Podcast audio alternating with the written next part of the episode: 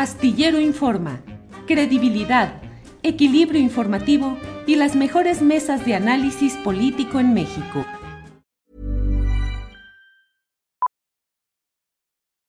Millions of people have lost weight with personalized plans from Noom, like Evan, who can't stand salads and still lost 50 pounds. Salads, generally, for most people, are the easy button, right? For me, that wasn't an option. I never really was a salad guy. That's just not who I am. But Noom worked for me. Get your personalized plan today at Noom.com. Real Noom user compensated to provide their story. In four weeks, the typical Noom user can expect to lose one to two pounds per week. Individual results may vary. Hey, it's Ryan Reynolds, and I'm here with Keith, co star of my upcoming film, If, only in theaters, May 17th. Do you want to tell people the big news? All right, I'll do it. Sign up now and you'll get unlimited for $15 a month in six months of Paramount Plus Essential Plan on us. Mintmobile.com slash switch. Upfront payment of $45 equivalent to $15 per month. Unlimited over 40 gigabytes per month. Face lower speeds. Videos at 480p. Active Mint customers by 531.24 get six months of Paramount Plus Essential Plan. Auto renews after six months. Offer ends May 31st, 2024. Separate Paramount Plus registration required. Terms and conditions apply if rated PG.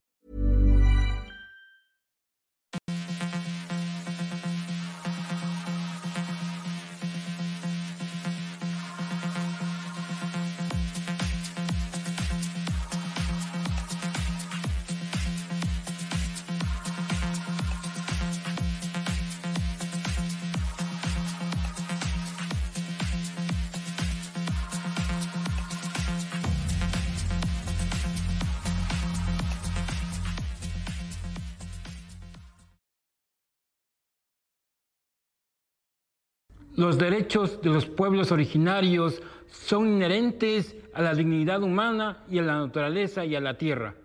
Soy Sara Méndez y he sido amenazada por mi trabajo de defensa de los derechos humanos. Las mujeres defensoras realizamos nuestra labor de una manera pacífica, legítima y ética. Las defensoras de derechos humanos no nacen, se hacen en el camino a través de las injusticias. Las periodistas somos la voz de la ciudadanía y para hacer nuestro trabajo requerimos vivir libres de violencia, por la vida y la libertad de todas las periodistas. Defiendo derechos humanos de personas migrantes y refugiadas y nos están amenazando, persiguiendo, desapareciendo e inclusive asesinando.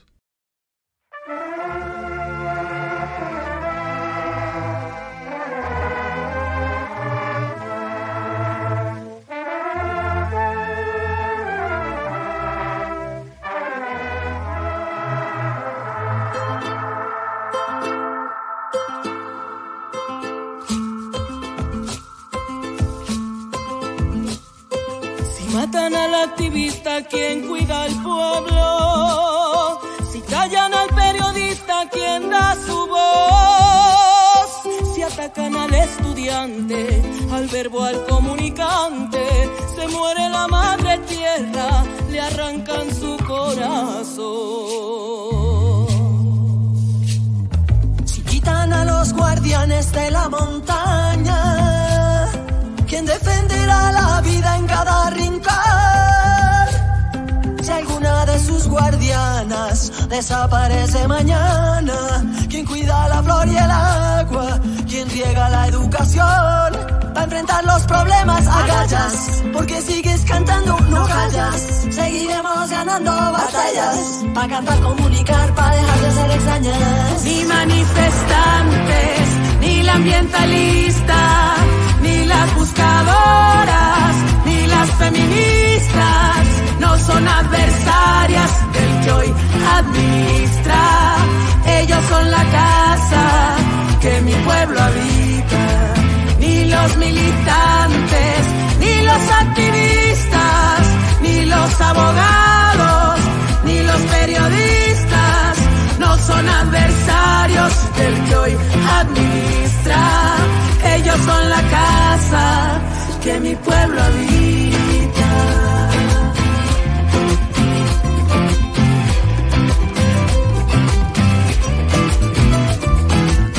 Habitamos un planeta en crisis, avaricia individual versus el bien comunal.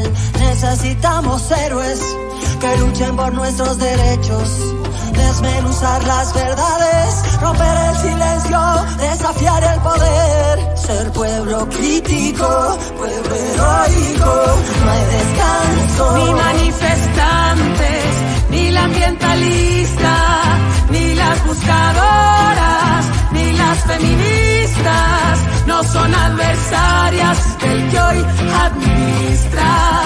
Ellas son la casa que mi pueblo habita, ni los militantes, ni los activistas, ni los abogados, ni los periodistas, no son adversarios del que hoy administra. Ellos son la casa que mi pueblo habita.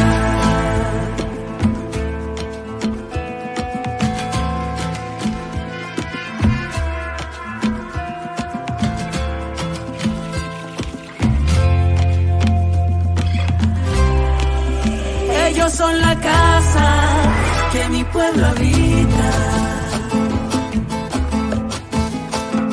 Que hacer periodismo no sea casi una sentencia de muerte.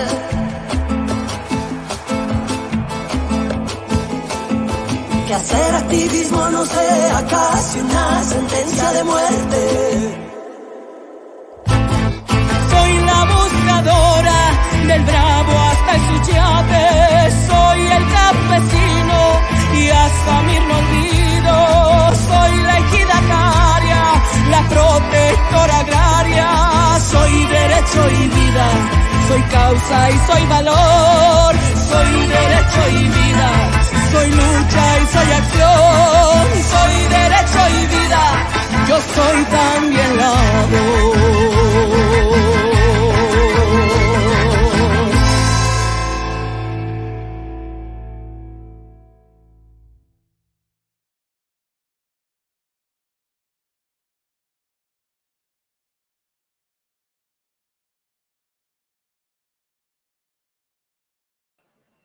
¿Quién cuida al pueblo? ¿Quién cuida al pueblo? Esta ha sido una interpretación de Vivir Quintana, Andrea Echeverry y La Marizul, con la participación de la banda oaxaqueña Mujeres del Viento Florido.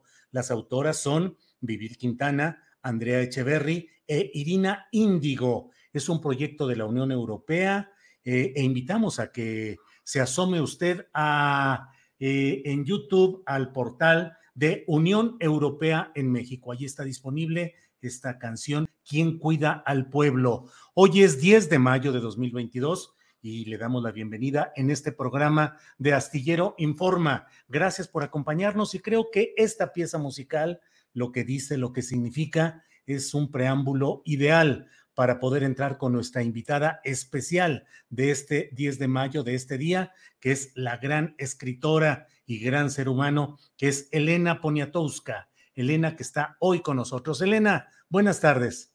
Buenas tardes, ¿cómo estás, Julio?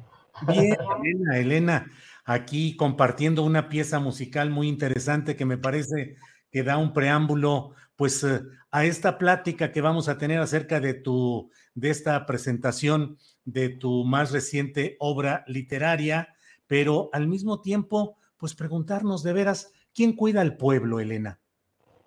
Bueno, López Obrador lo cuida, creo, al menos esa es su intención y esa ha sido su bandera, su bandera política desde hace años y lo fue cuando vino ah, en una marcha con un montonal de campesinos y lo fue, yo creo también eh, cuando, ¿te acuerdas? Seguramente que fueron eh, Enrique González Pedrero, fue, fue gobernador de su estado y Julieta Campos, que era, estaba muy interesada, una escritora amiga nuestra, muy interesada en la cultura y que puso allí obras de María Alicia Martínez Medrano, la que hizo el gran teatro obrero y campesino y puso a todo un pueblo a actuar, al boticario, al de la trapalería, a las lavanderas, todas actuaron en el campo allí en Oxolotán. Fue muy, muy hermoso, muy, pues muy significativo. Y es claro el estado del observador. Elena, ¿cómo ves?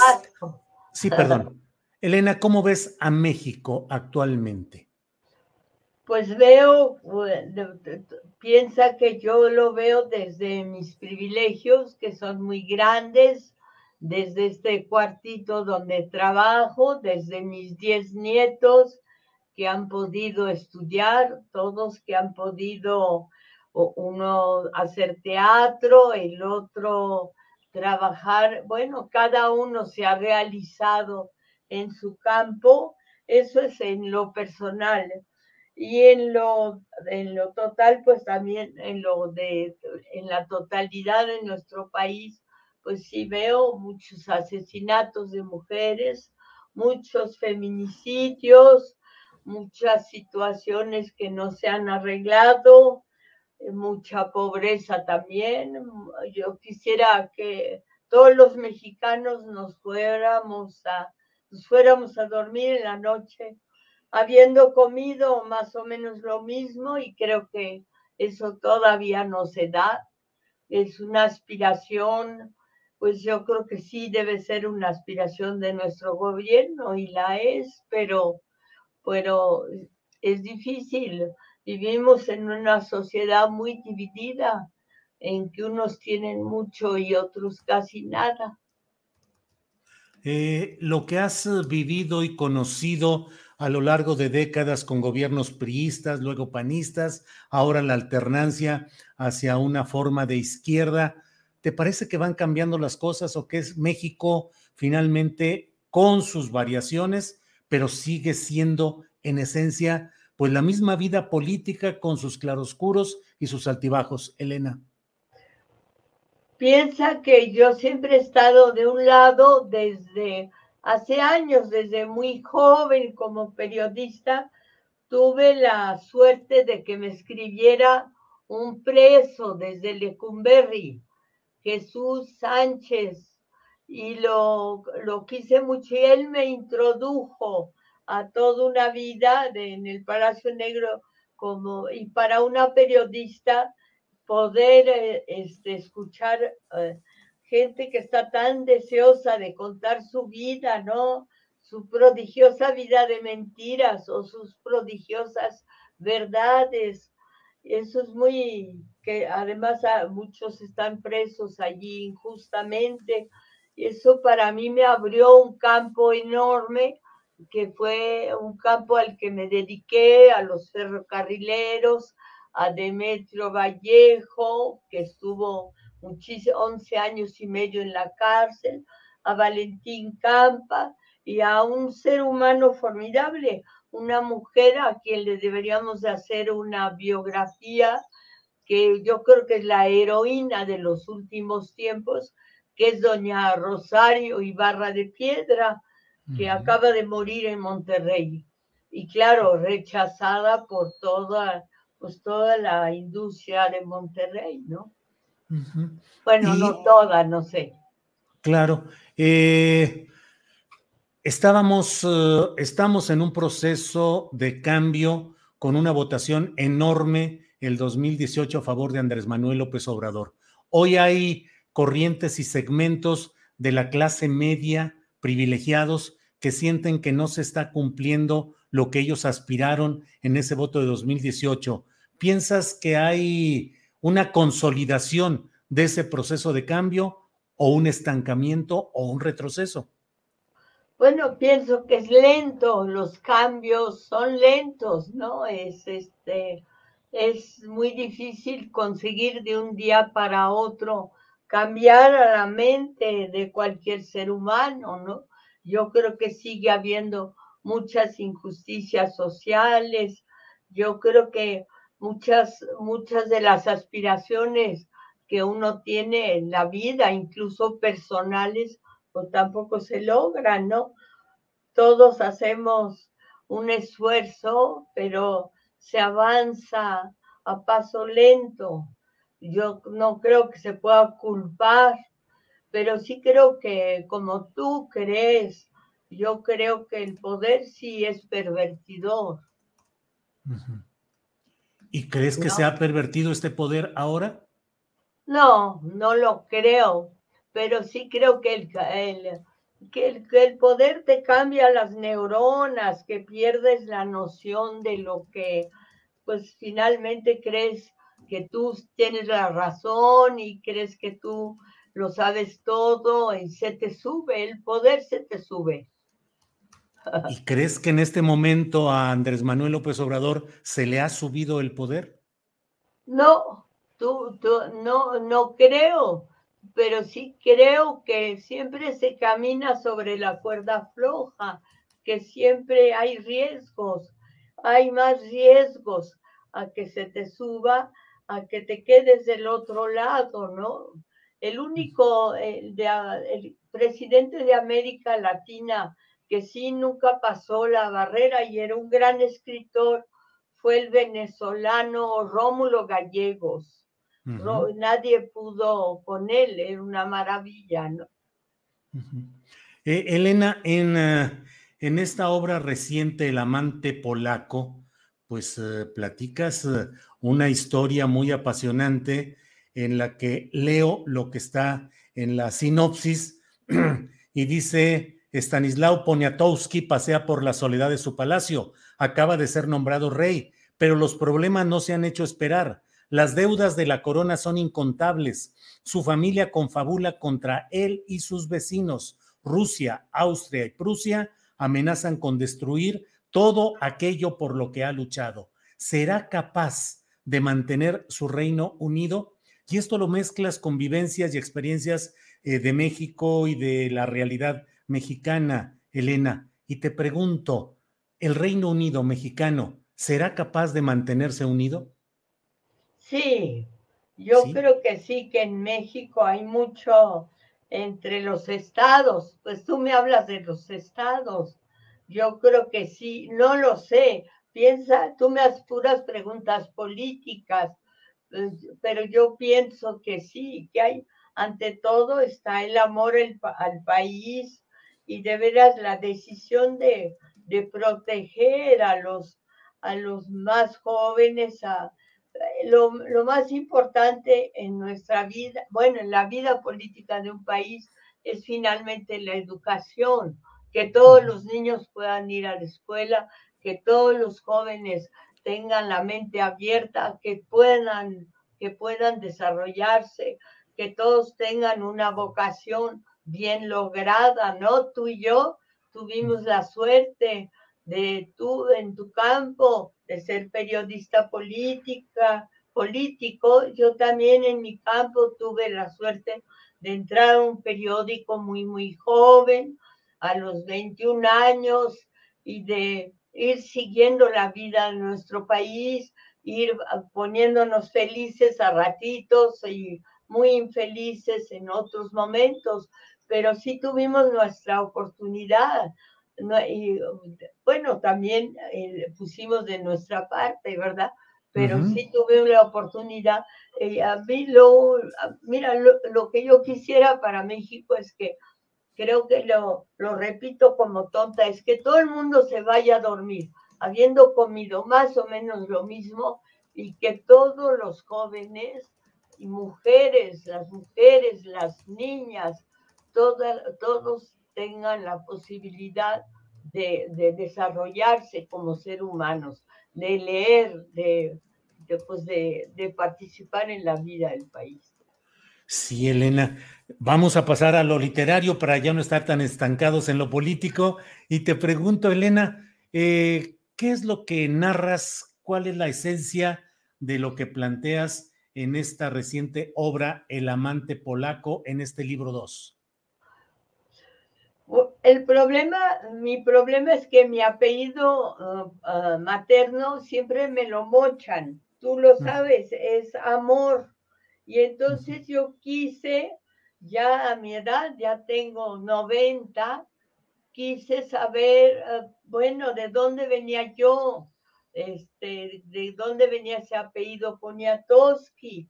Y me cayó muy bien mi antecesor, Stanislao Poniatowski porque se ocupaba de causas que son las que a mí me importan, a pesar de que en esa época pues lo que importaba es tener un palacio maravilloso, muebles maravillosos, este, joyas, era antes de la Revolución Francesa, Polonia es un país bien chiquito, apretado entre Rusia, entre Prusia, que es Alemania, entre Austria, países sumamente poderosos, y salir adelante eh, eh, con, con esos países no es fácil. Y eh, no solo es fácil, además Poniatowski realmente fue rey porque fue amante de Catalina de Rusia, de Catalina la Grande, una mujer eh, muy inteligente, muy bien formada, que leía Rousseau, que era este, que tenía ideas políticas muy bien hechas, y ella ayudó a que él fuera rey de Polonia. Ella fue la mujer al final de su vida de, de un tipazo ruso que se llamó Potenkin. Seguramente tuviste la, eh, la película El acorazado Potenkin, que le pusieron por Potenkin. Entonces, pues Poniatowski trató de, de salvar a su país de finalmente de las garras de su, su ex amante y murió, bueno, no murió en ese momento, pero sí fue exilado porque perdió la batalla. Pero yo creo que en el amor es rete fácil perder batallas. No sé si a ti te ha sucedido.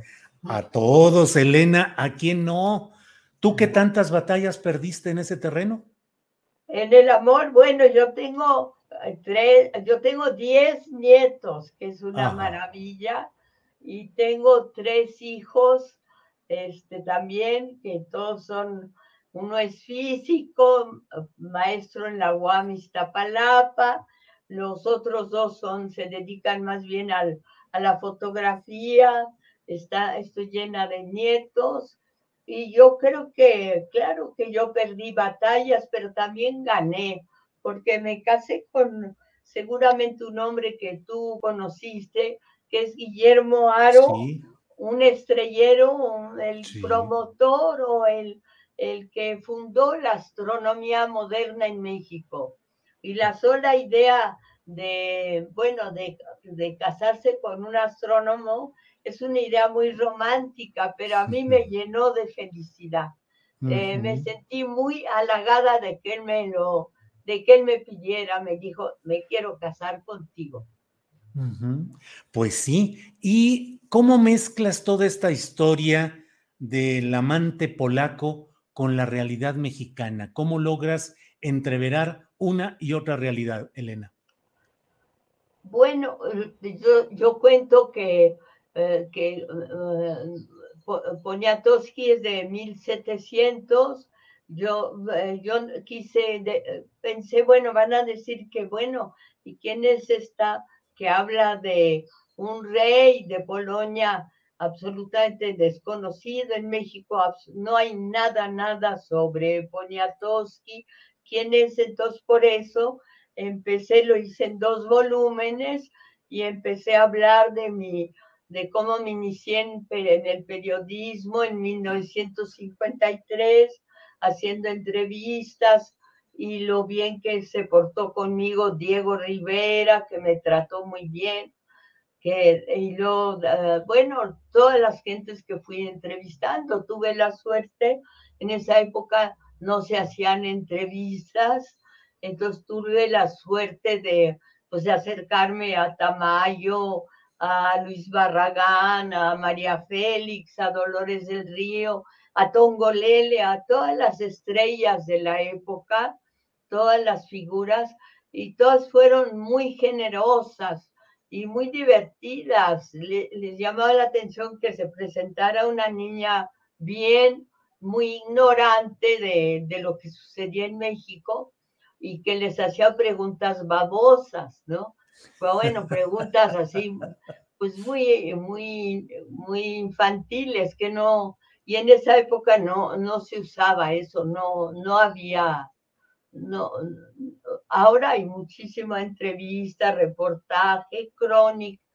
Los, lo que más me gusta a mí es la crónica, como a Monsiváis, como también a José Emilio Pacheco, la crónica, y, la, y también la entrevista. Elena, ¿cuál es la clave para entrevistar? Dices tú, tú misma, no lo comparto, pero tú dices preguntas babosas, pero ¿cuál es la clave para entrevistar? No saber, aparentar que no se sabe, dejar fluir al entrevistado, mm, eh, meter preguntas puntillosas o depende de cada cual. Pues fíjate, Julio, al principio yo creo que era, yo era una ingenuidad, pero muy auténtica, porque de veras venía yo de un convento de monjas en Gringolandia, entonces no sabía nada y hacía preguntas así muy obvias, muy, muy, pues muy, además muy fáciles de reírse, de contestar. Y así lo, así empecé pero empecé además con gente muy joven que no se creía nada, con Octavio Paz, un premio Nobel, con sus ojos muy azules, Carlos Fuentes, que ni siquiera había escrito su primer libro, La región más transparente, eh, Juan Rulfo, que siempre estaba mirando al suelo, que en esa época eh, miraba que caminaba muy solitario por el paseo de la Reforma, y María Félix, que le pregunté, pues, ¿es cierto que usted tiene voz de sargento? Me dijo, sí, sí, soy sargento, y, pero no me, me lo contestaba sin enojarse. Yo creo que ahorita, ahorita sí ya no se podría, ya, ya ese tipo de manera de acercarse a gente importante, pues ya es muy difícil.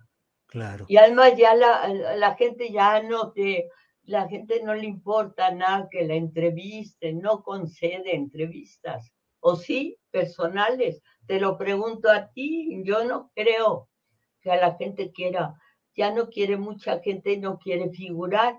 En mi época, hace 50 años o 60, pues la gente sí le gustaba abrir el Excelsior, el periódico, bueno, estuve en Excelsior, y verse su foto y así. Eh, Elena, ¿qué te asombra, qué te admira, qué te impacta hoy de México? Qué buena pregunta. Me impacta mucho la, la constancia de la gente, el hecho de que, por ejemplo, en las reuniones en el Zócalo de López Obrador, que se llenara a reventar y que los niños estuvieran ahí paraditos con sus papás durante horas. Y yo me preocupaba, decía, pero esos niños, ¿quién los va a cuidar? ¿Quién los va a llevar al baño?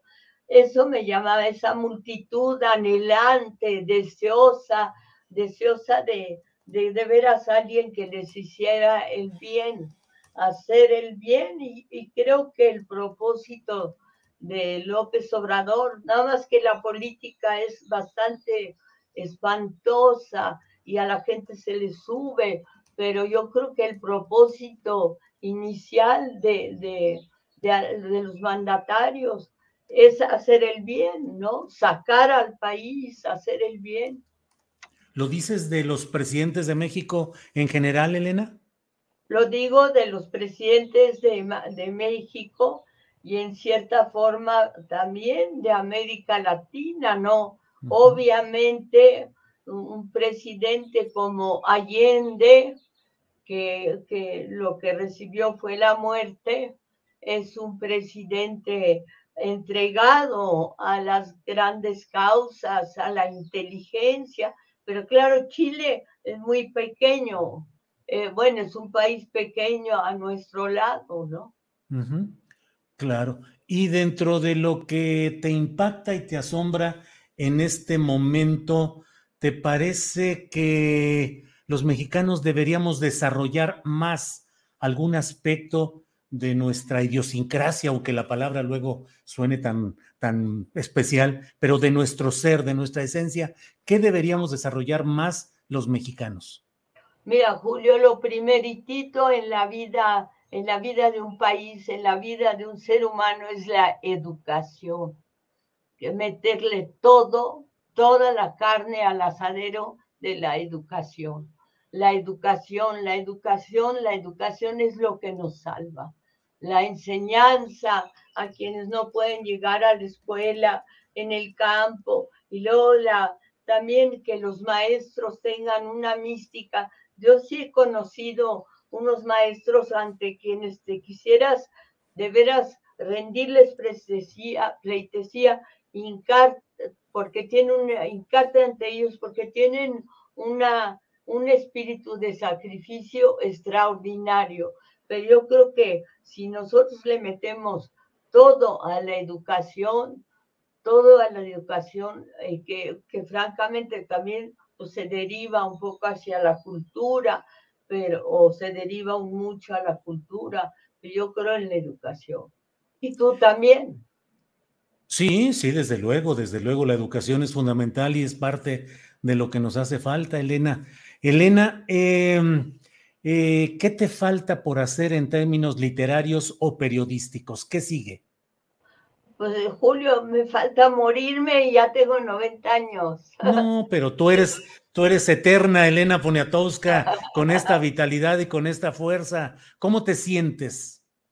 No, pues viejita, me tengo que me fijo dónde pongo las patas, en la escalera para no caerme, me, me fijo, pues sí, ya es que tú no, no, has llegado a esa edad, pero uno empieza a fijarse, a, a, no equivocarse de, de, puerta, en el sentido de, no sé, de, todo te cuesta, todo lo haces mucho más despacio, todo lo haces con más trabajo.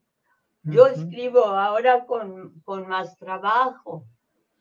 Antes, ya más soy mucho más crítica de, digo, ay, mira qué estupidez acabo de cometer.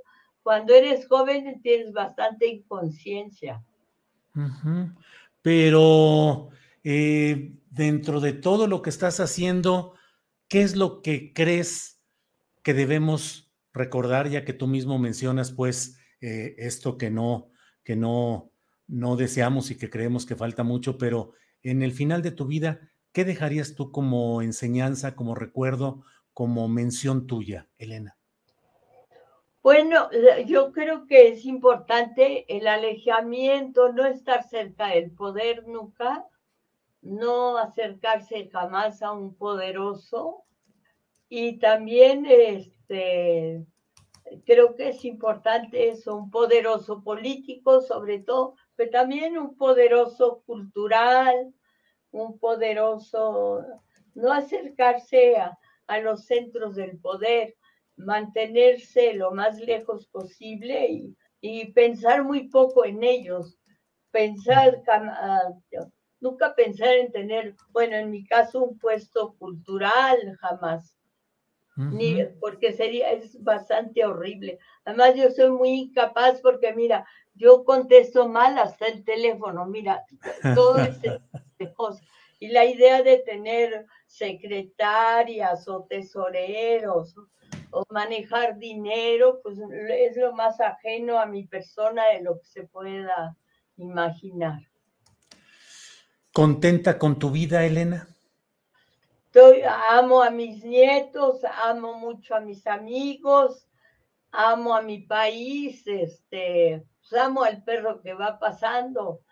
Yo estoy contenta con lo que, lo que me ha tocado he sido una privilegiada, ¿no? En México, pues es un, un país de, haz de cuenta que me metieron en una burbuja, una brújula, burbuja de oro, de un país rico, un país generoso, que ríe, un país de música, un país de gente que te saluda en la calle, ¿no? Un país de, de niños, tengo muchísima relación con los niños, me interesa los niños como me interesan los árboles, las plantas. Aquí vivo cerca de la bombilla y es bonito ir a ver a los niños correr, patinar, todo eso es la vida. Elena, ¿qué aroma, qué lectura, qué música, qué libro te gustaría recordar siempre? bueno, música mucho a Vivaldi, a Frescobaldi, a los anteriores a Vivaldi, a Bach, porque fui una niña que tuvo una, una educación muy severa y luego es en música y en literatura también, aunque me entristece un poco, pero ah, literatura mexicana, Rulfo, y literatura universal, claro que a Tolstoy, a Dostoyevsky, pero piensa que yo nací en Francia, así que también tengo muchísimo amor por Saint-Exupéry, el piloto que antes de, que voló antes de escribir, eh, hizo un libro que todo el mundo ama, que se llama El Principito, pero hizo otros libros, Vuelo de Noche, y también yo amo mucho a las escritoras mexicanas que están siempre olvidadas y las, las sigo. Y desde luego, pues aquí están Octavio Paz, Carlos Fuentes y mis grandes cuates que, que me dieron la mala, mala, mala sorpresa de morir antes que yo, con quienes trabajé toda la vida que son José Emilio Pacheco, gran poeta, y Carlos Monsiváis, gran crítico, gran crítico político, que ahorita estaría muy bien que viviera para estar al lado de, López Obrador. Eh, Elena, aquí entre nos y ya en esta parte final de la entrevista, agradeciéndote mucho tu amabilidad, tu disposición, eh, tu talante para poder platicar con nosotros. Eh, Elena, aquí entre nos, ¿cuál es el libro más memorable de Elena Poniatowska? El mío. Sí. El mío, bueno, el, que, el que caló, el que causó un poco de ruido fue La noche de, Tlatelolco. Pero para mí el más memorable es el que voy a escribir. ¿Sobre qué, Elena? ¿Ya lo tienes definido o todavía no? Pues más o menos, pero no lo he empezado porque al igual que tú, el periodismo es, había un, letrero en un machete que decía, cuando está en el, borde del machete, cuando esta víbora pica, no hay remedio en la botica. Y eso nos pasa a los periodistas, te pasa a ti, te quieres alejar, te quieres encerrar y ahí viene el machete y ahí te dicen, bueno, a ti nos, nos hablan, hay tal problema, hay tal entrevista, eh, yo sé muchas cosas y, ya te caes y te caes y te caes al fondo del precipicio. Sí, Elena, así es, así es. Pica esta, cuando, cuando esto nos pica no hay remedio en la botica, estoy totalmente de acuerdo. Tú sigues publicando entrevistas en la jornada, cotidianamente, periódicamente, eh, con el mayor oficio del entrevistador y el reportero, el tecleador de siempre, Elena. Ah, muchas gracias, muchas gracias que me digas eso.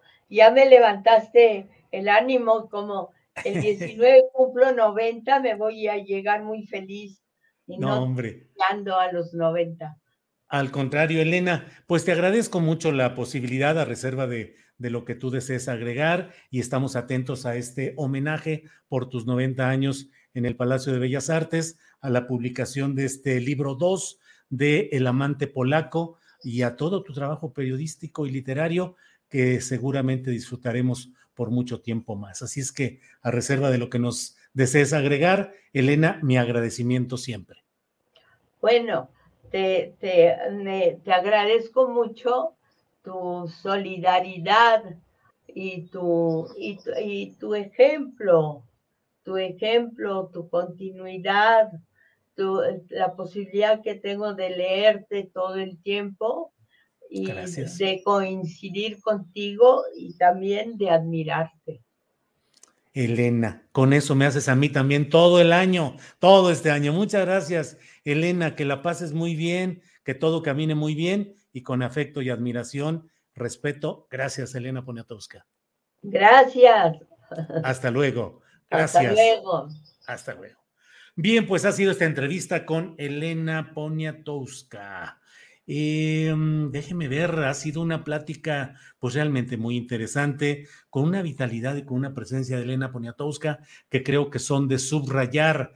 Va a cumplir 90 eh, años y sigue trabajando activamente. A mí me impresiona su disposición para escribir sus eh, entrevistas en la jornada, con, diría yo, con, el, con la ansiedad de primeriza, con el gusto de quien, de quien trabaja y busca hacer una buena entrevista y la, la analiza y la revisa y la pule y la presenta y ansía verla publicada. Un gran ejemplo, la verdad. Pero bueno, vamos a seguir adelante con nuestra programación de este día y dentro. Vamos con un video que nos va a hacer favor de presentar. Eh, Andrés, por favor, adelante con este. Eh, déjame ver exactamente qué es lo que vamos a hacer ahorita. Espérame un segundito. Bueno, esto es parte de la cobertura de la periodista Eliana Gillet sobre la onceava marcha de la dignidad de madres de personas desaparecidas. Vamos con este video. ¡Alerta! ¡Alerta! ¡Alerta que camina la lucha de las madres por América Latina! Hace 19 años desapareció aquí en Ciudad de México. Pues ha sido bien difícil la búsqueda, ya pues yo soy de Honduras. En esta vez, en esta caravana número 16, solo nos otorgaron 10, 10 días para estar acá en México. El día de hoy estamos aquí en lo que era la antigua Glorita de la Palma, tomándola simbólicamente en nombre de todos los desaparecidos del país.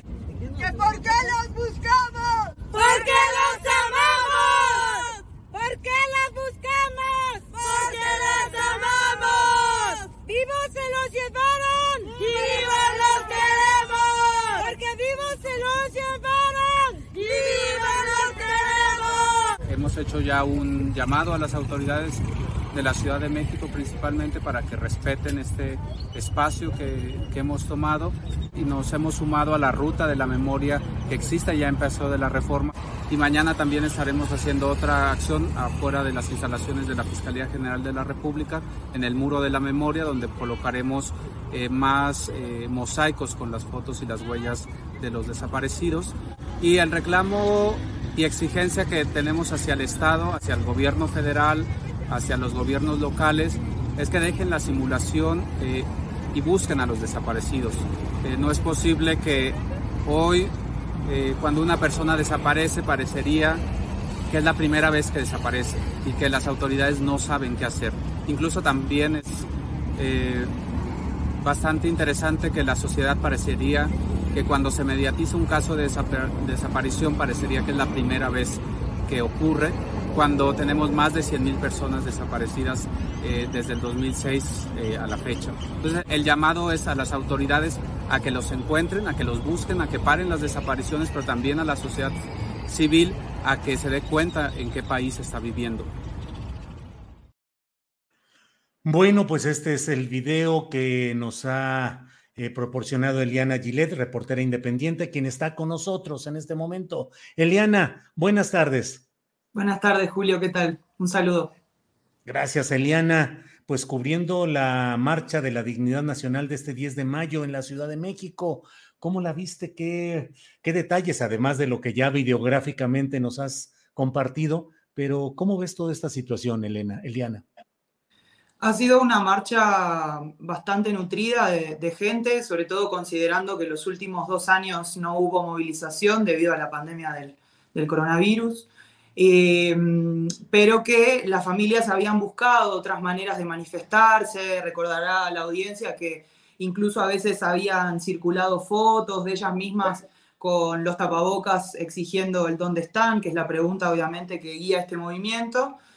Eh, pero a su vez este año tuvo la particularidad que un poco fue lo que elegimos retratar en este pequeño informecito que, que estuvimos siguiendo los días previos a, esta movilización que se realizó hace un rato, que terminó en el Ángel de la Independencia, fue la toma o el establecimiento de la glorieta de los y las desaparecidas, en donde se ubicaba la antigua Palma, en reforma. Esto fue una definición que, tomó el movimiento un poco con una intención doble, me decía una de las mamás, Patricia Maldonado, Manzanares, perdón, eh, que por un lado, se busca visibilizar algo evidente eh, en el centro de la vida económica y, social del país, ¿no? donde es este, eh, el, tráfico es constante y obviamente que, la, la, exposición que tiene este tema es superior, pero sobre todo es hacer un trabajo de prevención de la desaparición. Eh, creo que el, centro del reclamo es que eh, las desapariciones tienen que terminar porque la cifra que ha alcanzado México no, no la había superado ningún país en el mundo eh, entonces, eh, tal vez eh, sea la cifra la que, la que llame la atención de, todas las personas respecto a lo, que, a lo que estamos viviendo aquí en este país, ¿no? Eliana, a veces pareciera que ya en este México tan lleno de impactos en la conciencia por tantos hechos negativos y dolorosos, pues se va generando una especie de abulia o de normalización de lo anormal, de lo que no deberíamos jamás de dejar a un lado ni de olvidar. Eh, ¿Cuál es la reacción social que ves frente a la protesta, la lucha, la perseverancia de las madres o los familiares de desaparecidos en México? Ha sido, por, la, por parte de los familiares, ha sido una constante durante los últimos 11 años, como lo prueba esta movilización, desde el Movimiento por la Paz, eh, la creación de decenas de colectivos en todos los estados de la República, eh, la creación de las brigadas nacionales. Pero sin embargo, como decía Jorge Verástegui, que es quien hablaba en el, en el, pequeño informe que tiene a su hermano y a su sobrino desaparecidos desde el año 2009, eh, parece como si cada vez que ocurriera un caso, tanto las autoridades como la sociedad lo vivieran como por primera vez. Eh, fue sintomático todo lo que ocurrió en torno a la desaparición de Devani Escobar en Nuevo. Y pues para las familias resultaba un poco extraño que ellas hubieran hecho lo mismo y nadie las hubiera atendido. O tantas veces hubieran salido a veces a marchar o a movilizarse o a hacer como vieron, por ejemplo, en este video que en cuatro días hubo una variada gama de movilizaciones, llegó la caravana de madres centroamericanas que organiza el movimiento migrante mesoamericano, hicieron esta intervención en, el muro de la memoria en la Fiscalía General de la República, acá en la Ciudad de México, bueno, por supuesto la, manifestación y la glorieta, o sea, digamos, el movimiento siempre está buscando formas de eh, concientizar o de llamar la atención de que lamentablemente no no, termina esta situación y que en realidad lo que, lo que termina pasando es que probablemente más personas, o sea, lo lamentable de la situación es que mucha gente entiende solo cuando le pasa cerca. Entonces, su reclamo o el reclamo de las madres es que no es necesario que le pase a una persona esta situación para que entienda la crisis que, se vive en el país, la tragedia humanitaria, como se, se leyó hoy en el comunicado que, que, se leyó al final de la marcha, pero sobre todo, como algunas veces lo hemos platicado con algunos colegas, es la, principal o la peor crisis de derechos humanos que vive el continente americano. Claro. Eliana Gillette, eh, leo tus uh, trabajos, eh, participas en la revista Brecha Histórica y Reconocida, eh, siempre un, pues un punto de referencia para el análisis político desde la izquierda, con congruencia.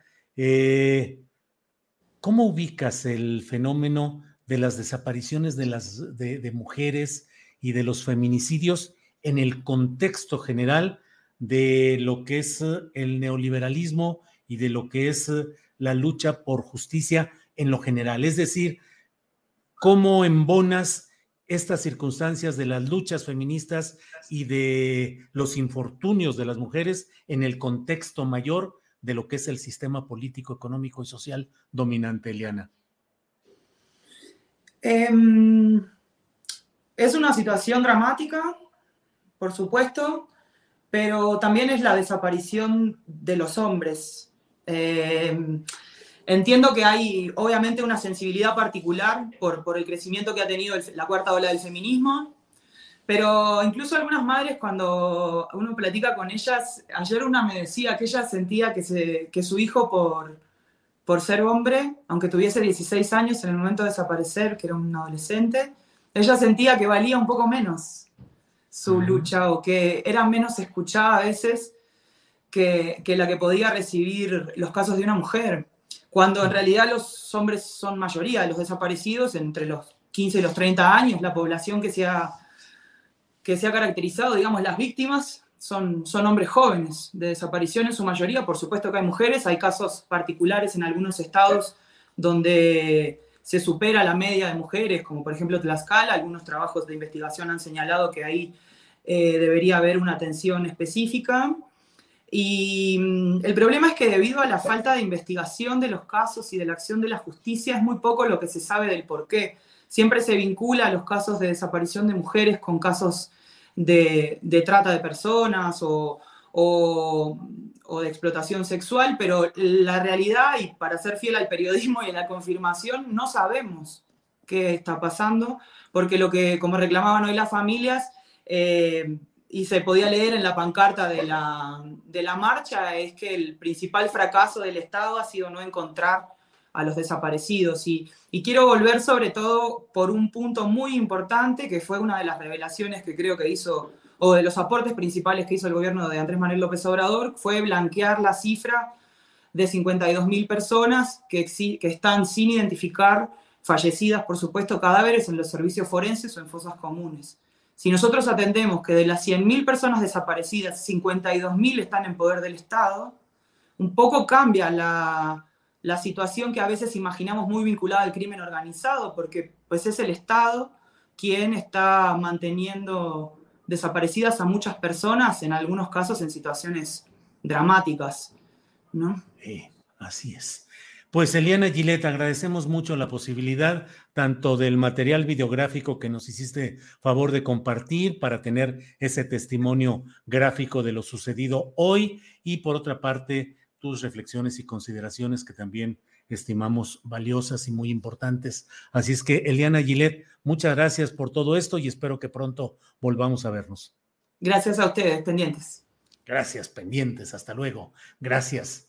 Bueno, pues mire, vamos a seguir adelante y vamos a entrar a un tema que aun cuando es de índole eh, regional, estatal, pues la verdad es que tiene mucha trascendencia en la política nacional.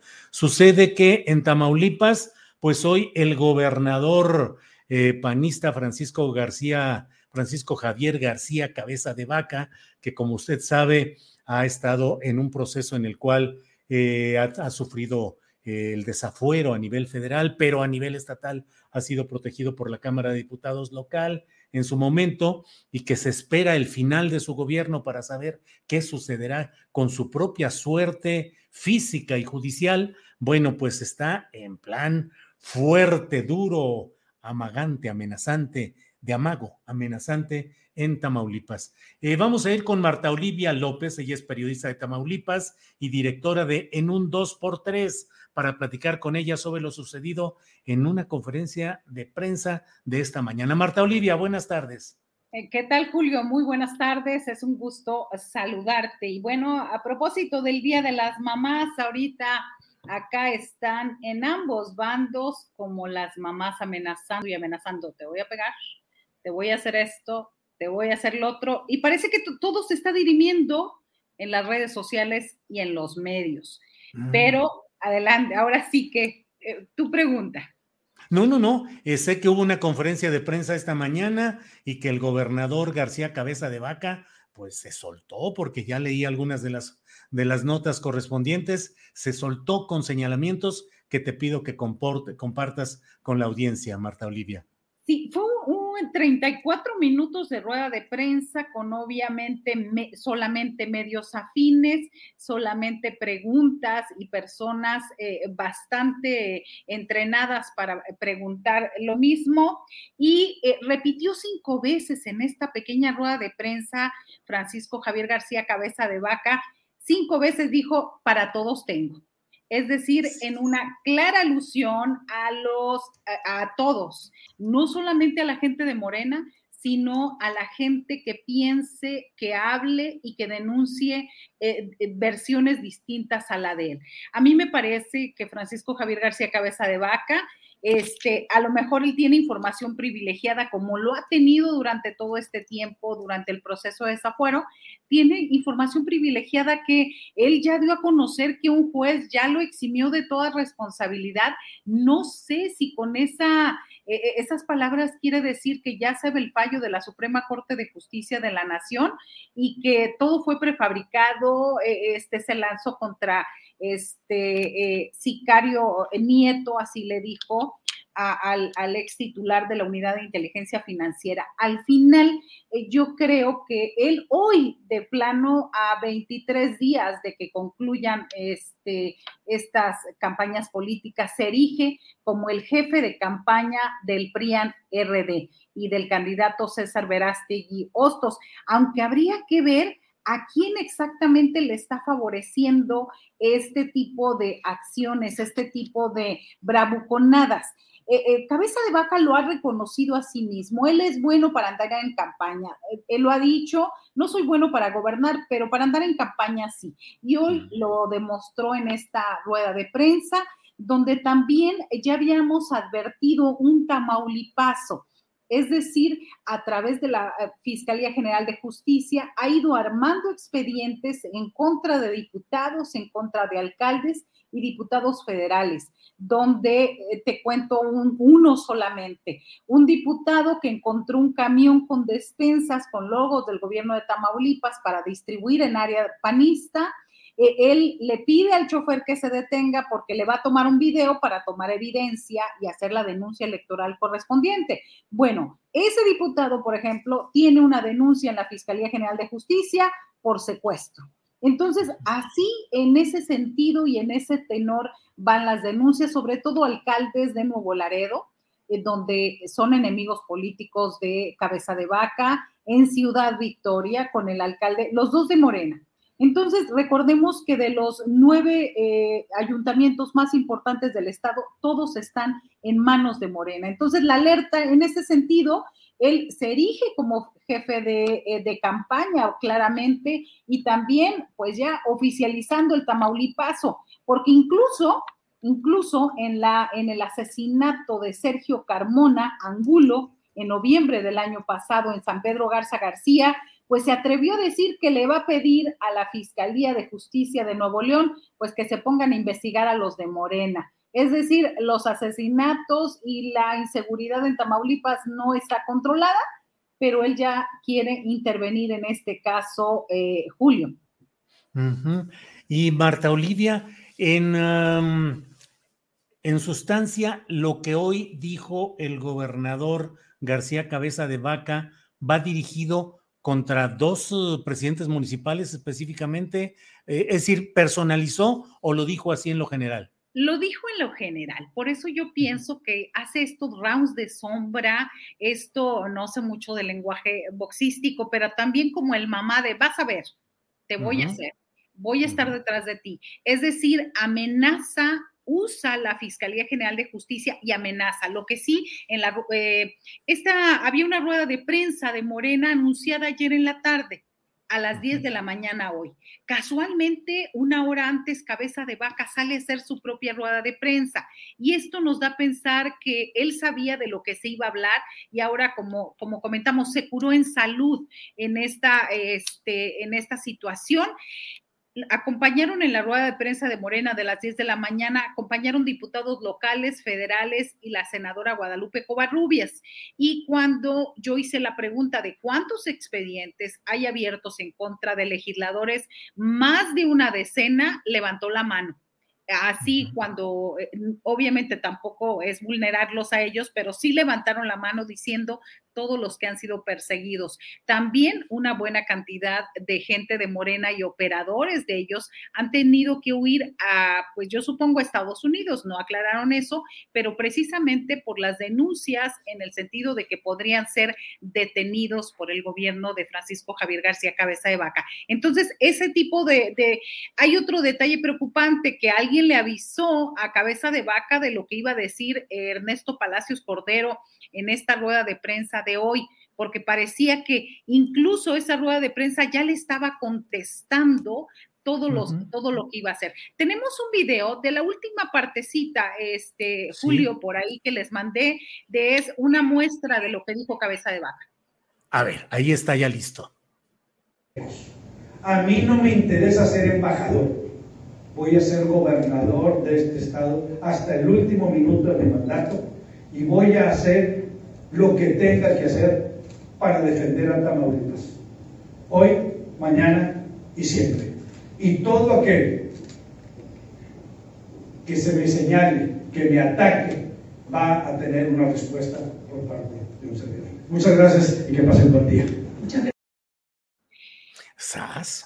Y, lo, y sabes qué, esa fue, porque yo en ese momento, como fue muy rápido esta rueda de prensa, yo iba rumbo ya a la de, a la de Morena, no escuché completamente la rueda de prensa, esa fue la acusación más suave y está hablando en contra de todos aquellos que hayamos emitido algunas críticas o hayamos revelado información que ahí lo tienen las instancias judiciales y en la Cámara de Diputados. Es decir, no es solo en contra de Morena, esa es la parte preocupante. Llegó al exceso de decir que el actual dirigente del Verde, el exprista Manuel Muñoz Cano, tenía o estaba involucrado con el magnicidio o el asesinato de Rodolfo Torre Cantú en el 2010, porque era su coordinador de campaña. Grave, muy grave. Y también le dijo, le voy a pedir hoy a la fiscalía para que regresen en las investigaciones de este asesinato. Así que Manuel Muñoz Cano, que es también aliado de esta, en esta alianza, en esta candidatura común de Américo Villarreal Anaya, dijo, no tengo nada que decir al respecto, es totalmente falso, este, tendría él que eh, probar sus dichos y también en parte están muy molestos. Me parece que la actitud de cabeza de vaca es de mucha molestia, mucha angustia y fíjate, yo quiero pensar mal, Julio, tanta molestia que parece que le está haciendo la chamba morena. No sé, porque todo lo que está haciendo le favorece a Morena.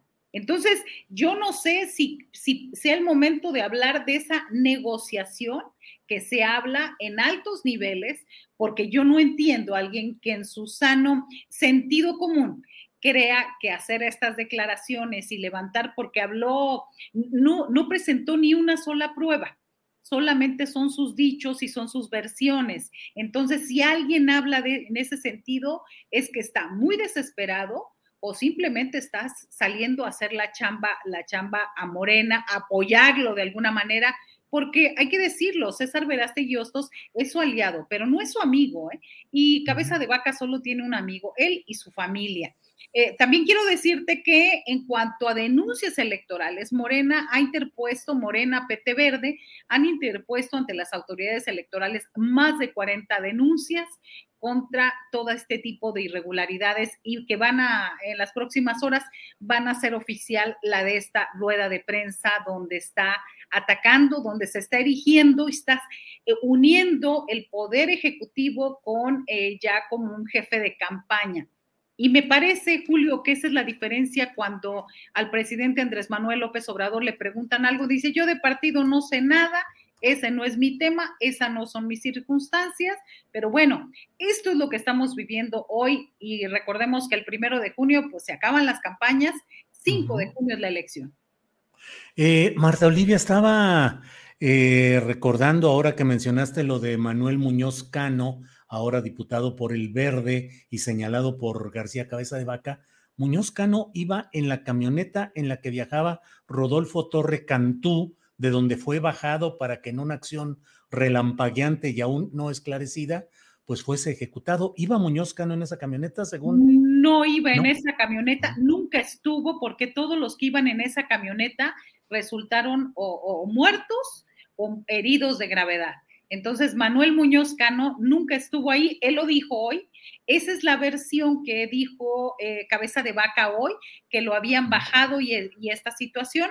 Él dijo, yo nunca me subí, era el coordinador de campaña, pero yo ni siquiera iba en, esta, en este recorrido ni en este tramo rumbo al aeropuerto de Ciudad Victoria. Así que no es diputado, es dirigente estatal del Partido Verde, eh, pero sí ha regresado, dijo, yo tuve que salir tuve que estar exiliado en otra parte y pude regresar.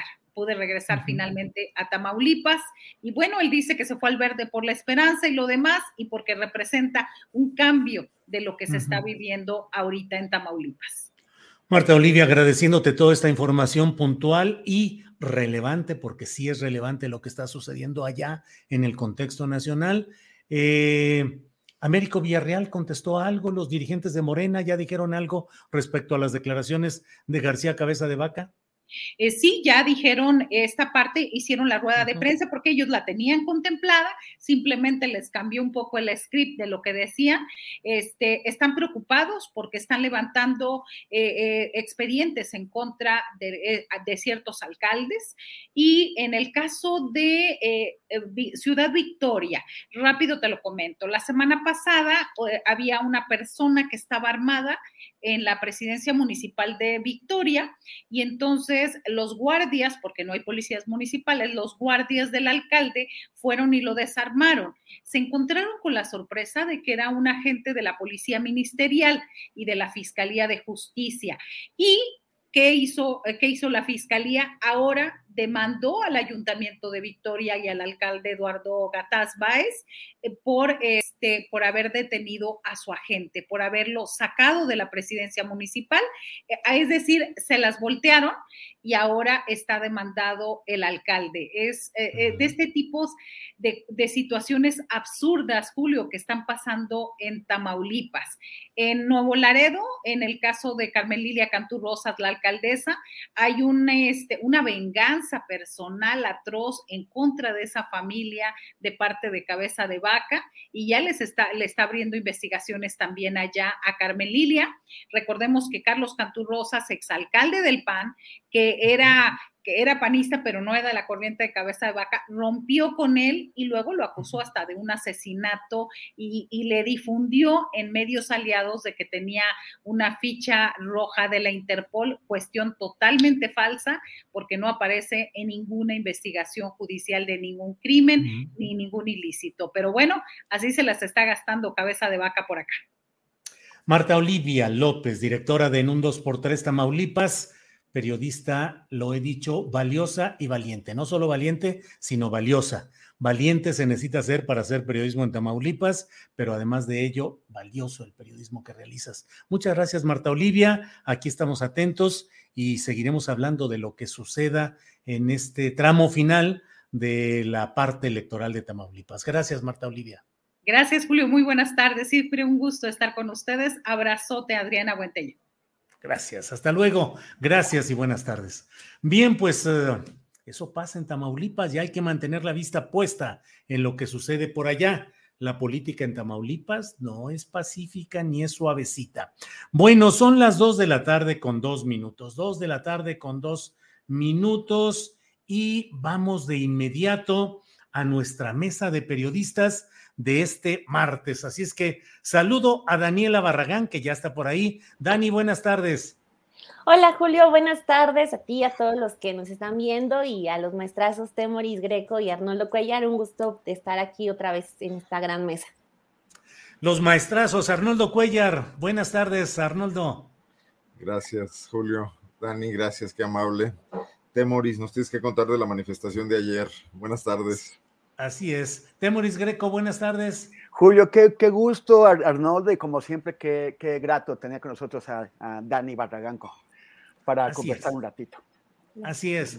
Daniela, por favor, dinos tu punto de vista respecto pues a manifestaciones y más manifestaciones de periodistas porque suceden un día, una semana y la siguiente asesinatos de compañeros del gremio en diferentes partes del país ha sucedido ayer antes de la marcha, de la cual eh, ya hay testimonios de lo que sucedió ayer, donde estuvo Temoris, entre otros compañeros.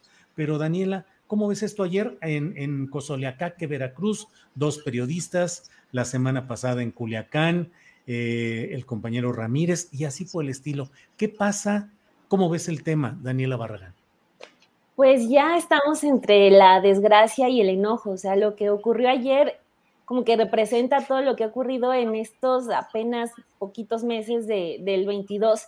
A mí lo que me sorprende es que estaba iniciando una manifestación por un asesinato de un colega en Culiacán y de repente ya, ahora, ya era una manifestación por él y por otras dos colegas, dos mujeres en Veracruz, y el estar hablando también de otros periodistas asesinados otra vez en Veracruz, como que pues te obliga a preguntarte si realmente algo ha cambiado, ¿no? O sea, eh, todavía estamos exigiendo justicia por, por lo que pasó por el, el multihomicidio de la Narvarte, esto y aquello, y estamos cada vez sumando más y más a la lista, entonces, pues... Eh, creo que se tiene que ya avanzar y ya tienen que dar cuentas claras este, los, los funcionarios que están eh, a cargo del, del, mecanismo de protección para periodistas y defensores humanos, porque pues hay claramente algo que no está funcionando y que sobre todo no es algo nuevo, o sea, eso se ha insistido desde hace muchísimo tiempo. Yo recuerdo todas las pruebas que dieron muchos periodistas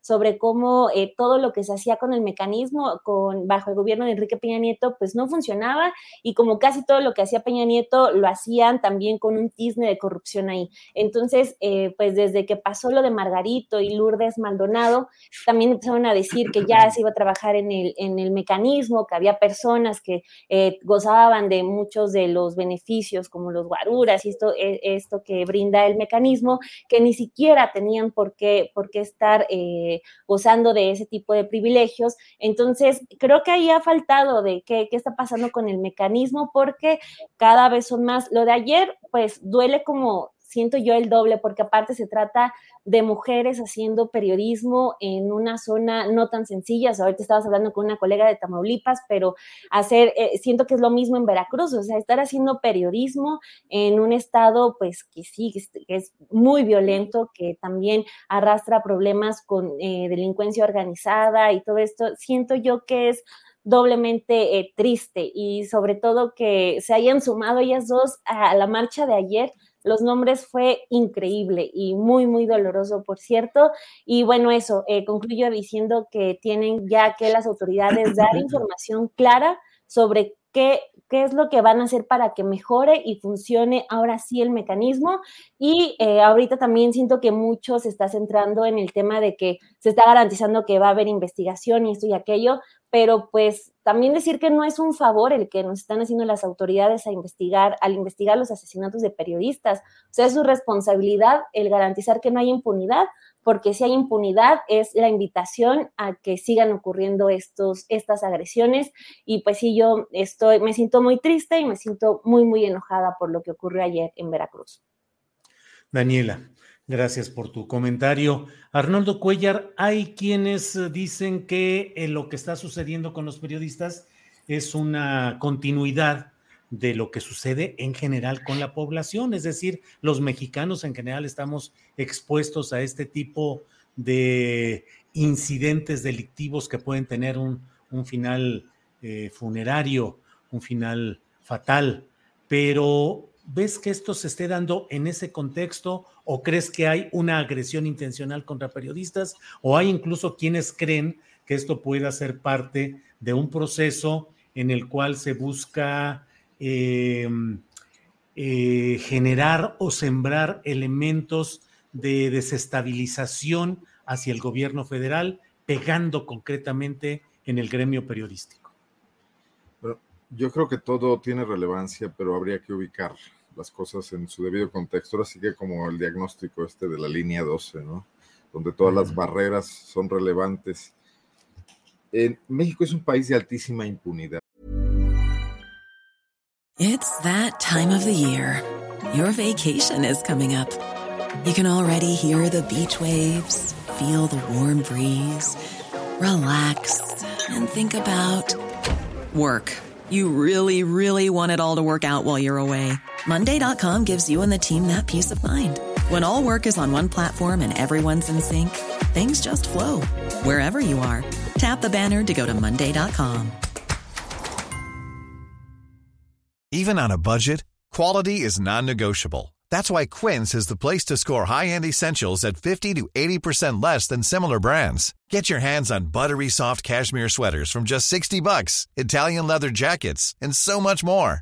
And the best part about Quince, they exclusively partner with factories committed to safe, ethical, and responsible manufacturing. Elevate your style without the elevated price tag with Quince. Go to quince.com/upgrade for free shipping and 365-day returns. Donde los asesinatos no se castigan, donde este este auge de homicidios violentos que bueno, inició hace estamos hablando de prácticamente dos sexenios y medio, que son 15 años, que tuvo su culmen eh, bueno, en el caso de Guanajuato en 2020, pero creo que también en el caso del país, que López Obrador recibe, el gobierno de López Obrador recibe esta, esta ola continua de violencia, esta normalidad violenta de México, eh, y que hace que todos los mexicanos en muchas ciudades del país, en la mayor parte de las ciudades del país, yo creo que no hay territorios exentos, y yo creo que también se cometía un error cuando ciertos políticos, era mucho el caso de Guanajuato, sentían que aquí no pasaba nada, que eso ocurría en Tamaulipas, en Veracruz, en Michoacán, más cerca, en Jalisco, pero que Guanajuato era una burbuja y no tarde o temprano también nos invadió la violencia, eh, porque los políticos no se hacían cargo precisamente de lo que, subyace a todo esto, ¿no? Una enorme desigualdad, territorios donde ya no existe la presencia del Estado, donde solo existen las fuerzas del crimen organizado que tienen la facilidad de reclutar eh, elementos y, abaratar la mano de obra para ese tipo de tareas violentas, ¿no? Entonces, eh, los periodistas haríamos mal en, sentirnos bajo fuego, eh, extrayéndonos de la situación que vive el resto de la población. Al final del día son muchísimos más los muertos que o no tienen profesión o tienen otras o no es relevante su profesión para lo que está ocurriendo. Las muertes de jóvenes, el, el, el, lo, cómo hemos situado esta, esta situación de la juventud, lo barata que sale la, la, muerte para los jóvenes, la pérdida de la vida, ¿no?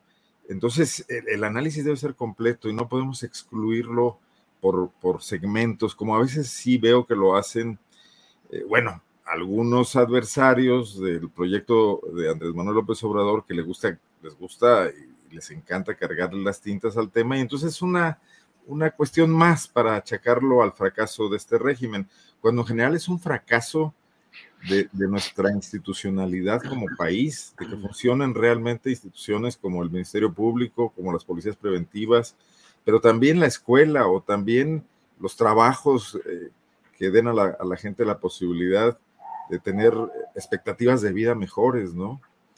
Entonces es, es un asunto bastante sistémico. Yo veo, un, yo veo un error grave de, posición, de, de, abordaje del tema en el gobierno de Andrés Manuel López Obrador, cuando plantean que por la sola llegada de este gobierno las cosas iban a cambiar, que ya no se es como antes, porque la sola llegada no cambia nada. Es el inicio de algo, pero para que algo cambie tendría que haber una serie de trabajos, de evaluaciones, de reconocimiento de, errores, de corrección de errores, y es lo que menos vemos en este gobierno. Entonces, hoy nada más vemos la ruta de escape. Digo, hoy, hoy me pareció particularmente deleznable la posición del presidente de la República en la mañanera, cuando después de la pregunta sobre las dos muertes de las reporteras, sale a decir que él ha dormido dos noches en Cozoleacaque, que, que realmente no venía al caso. Eh, pero noto una especie de, de, ruta de escape, ¿no? Para no hablar en sí del tema que implica la violencia de la que, de la que es síntoma, la violencia contra periodistas que es síntoma de la violencia que sufre el resto de, la población. Muchos de estos periodistas, entiendo un poco, no puedo equivocarme, pero por lo que he leído rápidamente, estas dos mujeres, eh, Yesenia Molinedo y Sheila Joana García, que cubrían notas policíacas, ¿no? Pero resulta, eh, bueno, el medio de comunicación tenía una, una presencia en, la nota roja e incluso habían sido advertidas de que ya no la cubrieran. Pero resulta que la nota roja ya no es la última página de los periódicos. Hoy es la presencia constante en la vida de la gente, salga o no salga en los periódicos, silencien o no los periódicos el tema de la violencia, porque está en todas partes, está en las redes, está en el comentario, está en la fila de las tortillas, porque ocurre a la, a la puerta de sus casas, ¿no? Entonces resulta muy difícil tratar de evadir esta realidad y también creo que muy inexacto tratar solamente de, centrarse en el tema de la muerte de periodistas. Creo que es correcto como gremio reaccionar, pero también tratar de entender, ¿no? Perdón, me extendí ya mucho. Gracias, Arnoldo. Eh, Temoris Greco, Temoris, tú estuviste ayer en la manifestación en el Ángel de la Independencia junto con eh, al, compañeros periodistas de varias partes del país. Eh, ¿Cuál es tu percepción sobre lo que está sucediendo? Y un poco lo mismo que le pregunté a Arnoldo, ¿es parte de la violencia generalizada? ¿Es un ataque específico al gremio? ¿Es una provocación un, con intención política de desestabilizar al gobierno del presidente López Obrador? ¿Qué piensas, Temoris? Bueno, este, en, ahorita que decía Arnoldo que, que la nota roja es, ya, ya no son las últimas páginas, sino que son las primeras, ¿no? Hasta de periódicos que, de donde no lo esperaba.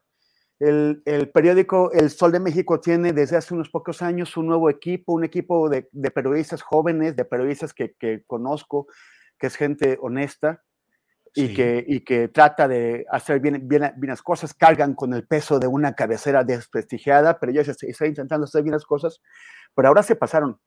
O sea, la portada del Sol de México no le pide nada a las del periódico La Prensa. Y pusieron... Eh, los, una foto del, del, del asesinato de, de Yesenia y, y, Sheila en el, en, en el carro donde, donde, las mataron, los cuerpos eh, tirados. Eh, o sea, es, es, una, es una portada de, not, de nota roja total que no esperaba para el Sol de México. O sea, sí, sí me parece como impactante. El, y, y yo creo, yo sí tengo una, ¿Por qué son importantes los crímenes cometidos contra la libertad de expresión? Yo creo que es, no se acaba de, de, de, entender y no se acaba de entender porque también siempre hay eh, personas con intereses políticos que tratan de, de confundir, de hacer pensar que, que se trata de, de otra cosa. Y antes, de un los, trato especial, de un trato preferencial con un, con un trato para el periodista. Como, como, como si los periodistas tuviéramos pues algún tipo de condición humana distinta del resto de la gente y por lo tanto los asesinatos de periodistas fueran más importantes que los asesinatos de trabajadores de la construcción, de, eh, de amas de casa, de políticos o de otros. No, por supuesto que la vida humana vale, vale todo igual. Lo que hace una diferencia es la intención del crimen. Y, y, y esto es un debate que en, el, en el que hay que insistir porque mucha gente en serio que no lo tiene claro los, los conteos de periodistas muertos ayudan a, generar esta sensación de que pretendemos una diferencia. No, lo que tenemos que contar son crímenes contra la libertad de expresión. No es lo mismo, y no es por limitarlo tampoco, pero no es lo mismo el asesinato de un periodista porque estaba en el lugar equivocado, en el momento equivocado, porque era un peito de familia, porque era un otro tipo de, de incidente, que un crimen cometido para castigar o callar a ese periodista por, por, su trabajo periodístico. ¿Por qué son diferentes estos crímenes? Porque cuando el crimen es cometido para castigar la difusión de una información o para impedir la difusión de una información, no es solamente el crimen cometido contra el periodista o la periodista, sino es un crimen contra la sociedad, porque lo que se está intentando hacer es impedir que la sociedad conozca algo, es cancelar el derecho de la sociedad a informarse, a saber qué es lo que está pasando y que alguien no quiere que ella sepa. O sea, es un, es un crimen con un impacto social mayor al que tienen otros crímenes del, del fuero común. Entonces, por eso se hace una, una diferenciación.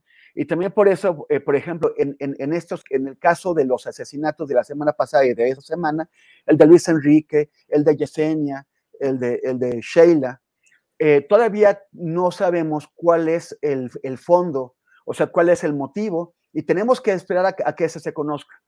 Pero si en estos tres asesinatos se confirma que el motivo fue periodístico, se fue eh, castigar o prevenir la información que esas personas estaban dando, que esos colegas estaban dando, pues entonces tenemos que los crímenes cometidos con, contra la libertad de expresión, los asesinatos, cometidos contra la libertad de expresión este año ya serían 11. Y si son 11, realmente tenemos un agravamiento de la situación. Una, una, un agravamiento porque en este milenio, en este siglo, el año donde hubo más asesinatos por, el, por libertad de, de, expresión fue 2017 con 12. En 12 meses de 2017, a razón de uno por mes. Ahora con 11, cuando apenas vamos a la tercera parte del año, pues da la impresión de que si la tendencia continúa, para fin de año ya vamos a tener más de 30 periodistas asesinados. O sea, vamos a tener un salto en la tendencia olímpico, monumental. Significará que efectivamente lo que no había ocurrido en los primeros, hasta el momento durante el gobierno de López Obrador, no se había corregido la, la tendencia que dejó Peña Nieto, pero tampoco se había agravado. Si esto ocurre, vamos a acabar con más de 30 periodistas asesinados y esto significará que hay un descontrol total en ese gobierno. Mencionaba hace un rato Dani, eh, pues una cosa que nos preocupa mucho es que, el mecanismo de protección de personas eh, defensoras de los derechos humanos y periodistas no está funcionando y en realidad hay un proceso de discusión que parece encaminado a, eh, empeorar las condiciones en que este funciona. Pero en realidad es, lo, deseable sería que este mecanismo de, protección no tuviera que existir. El fondo de la discusión no es el mecanismo, sino por qué es necesario. Y es necesario por la impunidad. Es necesario porque hay, existe una institución, bueno, un, un, órgano, la Fiscalía Especializada en la atención de delitos contra la libertad de expresión, la FEADLE.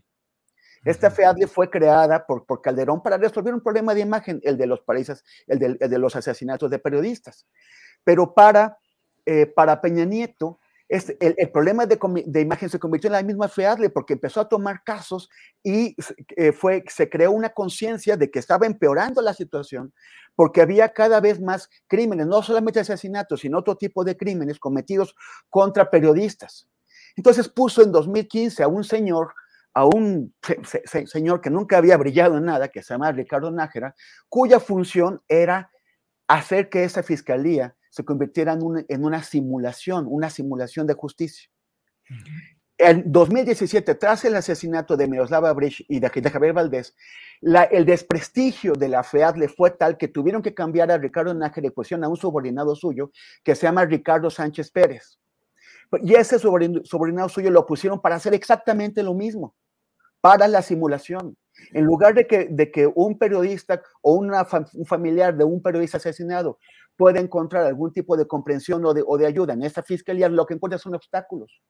El, el, el 7 de junio va, va, vamos a liberar en, en, en, redes sociales el, el microdocumental que hicimos sobre el caso de Francisco Pacheco, un periodista que fue asesinado hace seis años y a quien, o sea, a, seis años de distancia, todavía la FEADLE no hace el análisis de contexto para saber quién podría haber tenido razones para asesinarlo, no ha, no ha hecho la reconstrucción de los hechos, no ha entrevistado a los, a los testigos, no ha llamado a declarar a los posibles sospechosos, no ha hecho absolutamente nada.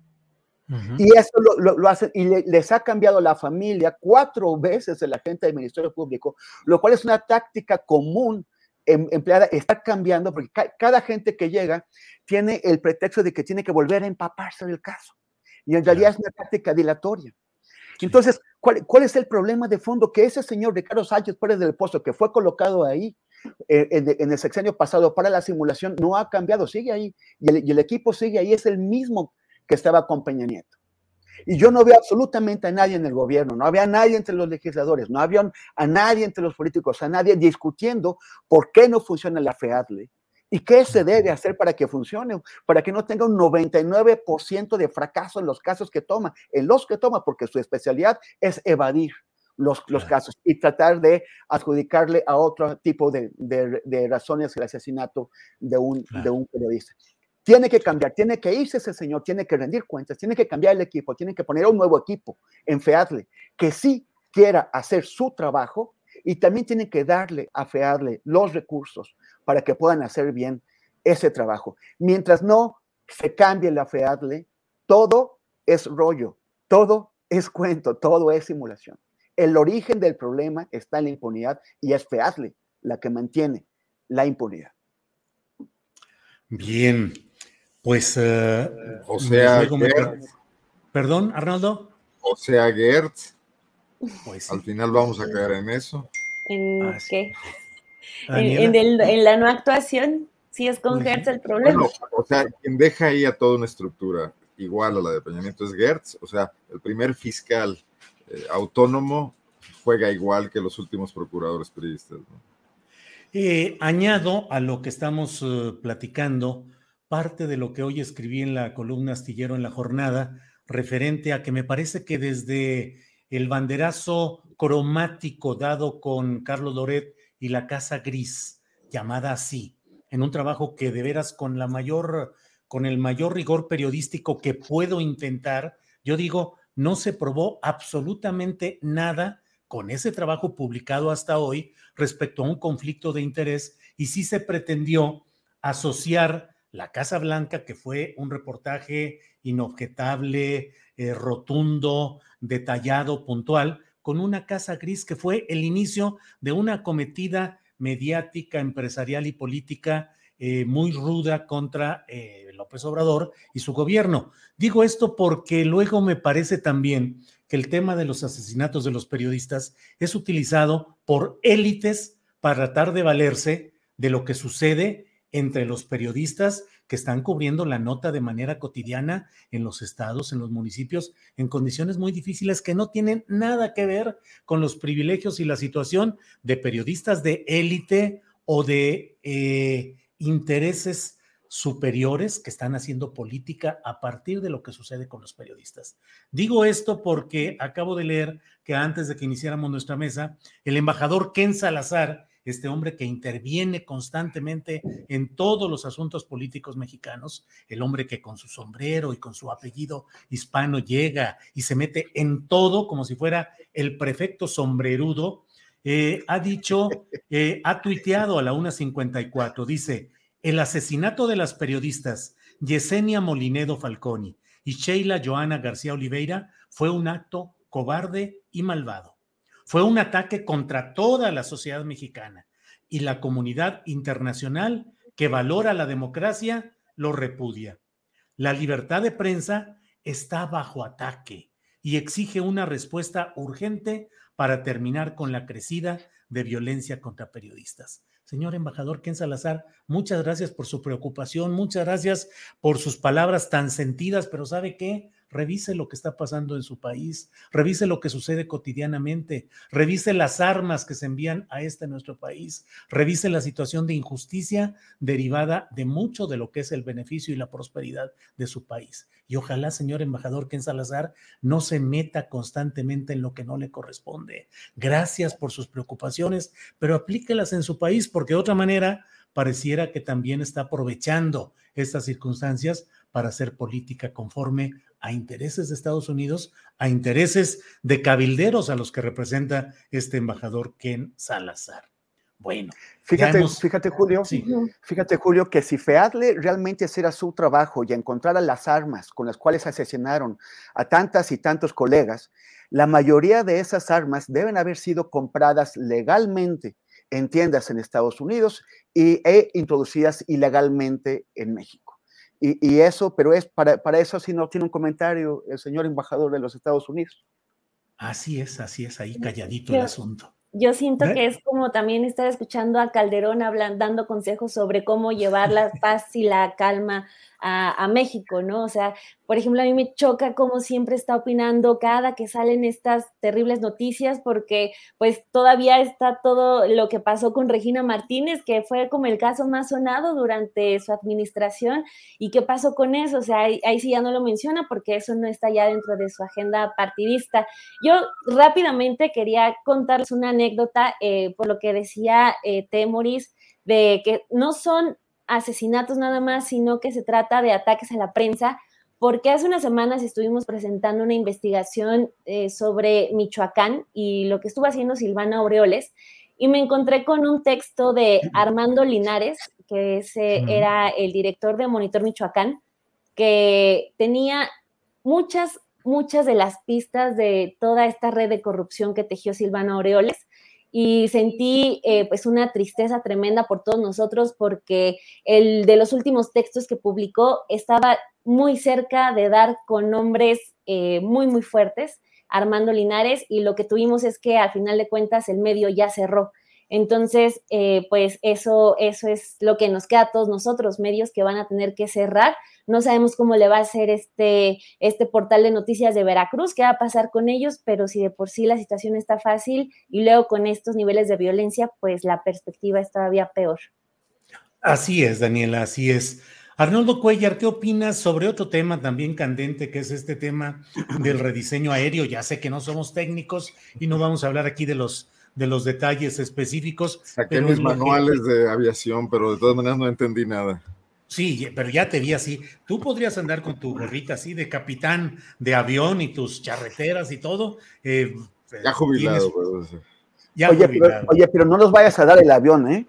Sí, no nos des el avión, ni el avionazo. ¿Qué opinas de todo esto, de los riesgos que se han planteado, de la respuesta del gobierno federal, del traslado del 25% de, los, de las operaciones aéreas al aeropuerto eh, internacional Felipe Ángeles y al de Toluca? Por favor, capitán de vuelo Arnoldo Cuellar.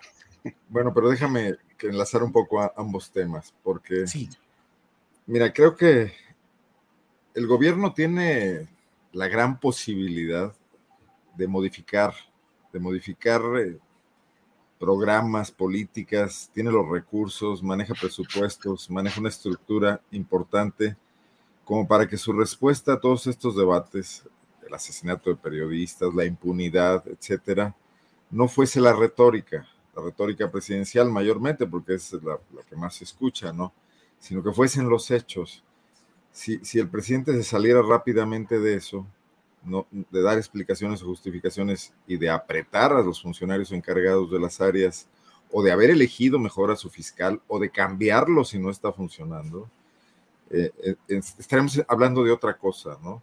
Y esto es lo que le da armas a todos estos críticos, que una y otra vez que surgen problemas, a veces problemas reales, a veces magnificados, pero que están ahí eh, estuviesen descolocados. Si de por sí lo están, si de por sí la retórica, la pura retórica presidencial los evidencia, porque tampoco están haciendo nada más que eh, señalamientos discursivos, ¿qué pasaría si además la realidad los desmintiera? Eh, creo que estaríamos hablando de otra cosa y entonces sí algunos podríamos pensar que hay una transformación en marcha y no nada más un discurso, ¿no? En el caso de la, de la aviación, de, de lo que está pasando en la Ciudad de México, yo creo que los elementos están ahí también. O sea, este individuo, que su nombre ahorita se me va a escapar, porque ese sí no lo anoté, que, presentó su renuncia a, este organismo. Víctor Manuel Hernández Sandoval. Sí, a los, servicios en el espacio aéreo mexicano. Eh, fue, fue, llegó con este gobierno, llegó, estaba revisando que fue designado el primero de diciembre de 2018. O sea, hubo muchos cargos que no se ocuparon hasta varios meses después. Este no fue uno de los que primero se resolvió. Me imagino que porque el tema aeroportuario era central. No sé si es una decisión del exsecretario de Comunicaciones y Transportes o, del presidente de la República. Pero bueno, eh, se habla mucho de un conflicto interno con un gremio que además ha mostrado, eh, estos controladores aéreos tienen, están unidos, me imagino que no cambian con los exenios, están ahí desde hace mucho tiempo, eh, se renuevan, son un gremio muy compacto, son una especie de élite, ¿no? Y, que ahí hay problemas serios que el gobierno podría desanudar con efectividad. Eh, me parece delicado que sí, los incidentes parecen ser reales, no creo que sea, que no ha ocurrido nada todavía, y desde luego que ajustar un sistema aeroportuario con estas modificaciones que se están haciendo, y además desatar los intereses que muy probablemente lo ha hecho López Obrador y suena lógico a ese sentido que muy probablemente se anudaron para justificar a Texcoco y desactivar eh, al aeropuerto de la Ciudad de México y a Toluca, etcétera, pues requiere no solo habilidades políticas del secretario de Gobernación, que por cierto a veces están en entredicho, sino también capacidad técnica, ¿no? Eh, creo que este gobierno se atora mucho cuando cuando prevalece esa lógica de que la lealtad importa más que la capacidad técnica, creo que se podrían encontrar ambas cosas y que ninguna debería ir en detrimento de la otra. Gracias, Arnoldo. Temoris Greco, sobre este tema aéreo, ¿qué opinas, por favor? O sea, yo, yo bueno, ya visité San, Santa Lucía, bueno, eh, perdón, el, el AIFA, el, el, Felipe Ángeles. Como, como ya habíamos comentado, a mí me parece que ese aeropuerto cumple con todo, con todo lo que necesita un aeropuerto complementario porque, porque no, no, nunca fue destinado a ser un aeropuerto principal, es un, es un aeropuerto destinado a aliviar la, la, congestión del aeropuerto principal, que es el Benito Juárez. Y, y, eso lo hace, sí, el gran problema de ese aeropuerto es la, es la transportación, es llegar y salir de ahí. Y, y, es urgente que se resuelva, sobre todo para aquellas personas que, no, que llegan y no, no tienen un carro y no tienen 700 pesos que te cobra el aeropuerto, el, el, taxi local, el taxi del aeropuerto, para traerte más o menos al centro de la, de la, de la ciudad. El, y, y, a mí me parece que sí tienen que buscar la forma, o sea, todas las, las, las aerolíneas, pues obviamente quieren quedarse en el aeropuerto principal, porque es el de, el, el, el de acceso fácil, es el conocido, es el que ya es el que eh, ya tienen controlado o dominado, entonces eh, no quisieran, o sea, quisieran que alguien más se fuera al AIFA y no, y no esas aerolíneas. Entonces a mí me parece que el, el gobierno en uso de sus facultades de, y, cumpliendo con sus obligaciones está buscando eh, motivar a las aerolíneas para que se trasladen al otro aeropuerto. Ahora, el, lo de los controladores aéreos sí me parece peligrosísimo y es, y es síntoma o es otro síntoma de aquello que hemos estado viendo en un ámbito y en, otro a lo largo de estos años, que es, como, como, como señalaba Arnoldo, pues el privilegiar la confianza, la, la, la lealtad sobre, sobre, la capacidad técnica, pues tiene consecuencias. Ahora se ha tenido que ir este señor, pero se va por suerte con las manos limpias de sangre porque si alguno de los incidentes que están siendo denunciados, el que vimos en, en video, pero también otros que los, que los pilotos, que, que, los controladores aéreos están denunciando, si alguno de ellos hubiera derivado en, en un accidente, posiblemente en el choque de un avión con otro, sería un escándalo imperdonable, imperdonable. O sea, sería una tragedia. Entonces, qué bueno que ya se dieron cuenta eh, yo en, entiendo que eh, el rediseño de las rutas aéreas se, se ha hecho de, un, de, una manera profesional y que más bien el problema, según la información a la que hemos tenido acceso, no somos expertos, es, eh, tiene, tiene, que ver con que hay, eh, no hay su, suficientes controladores experimentados que están trabajando ahí. Y, y, y pues lo puede imaginar porque también otras áreas de gobierno fueron vaciadas cuando fue el, cambio de, de, poderes, fueron vaciadas bajo el principio de que todos los del gobierno anterior pues eh, son sospechosos de algo, son sospechosos de haber sido leales al gobierno anterior, aunque seguramente muchísimos de ellos fueron parte de los millones de mexicanos que votaron por Andrés Manuel López Obrador. Entonces eso se, tiene que corregir, creo que va más allá del cambio de un funcionario, de un, de un jefe, y se tiene que corregir urgentemente. O sea, uh -huh. re realmente no se puede arriesgar a que, a que pase algo de verdad. Gracias, Temoris. Daniela Barragán, ¿qué opinas pues sobre este tema? Que como lo hemos dicho una y otra vez, no somos especialistas, no somos técnicos, pero sí la visión general de lo que está pasando en este tema aeronáutico, Daniela.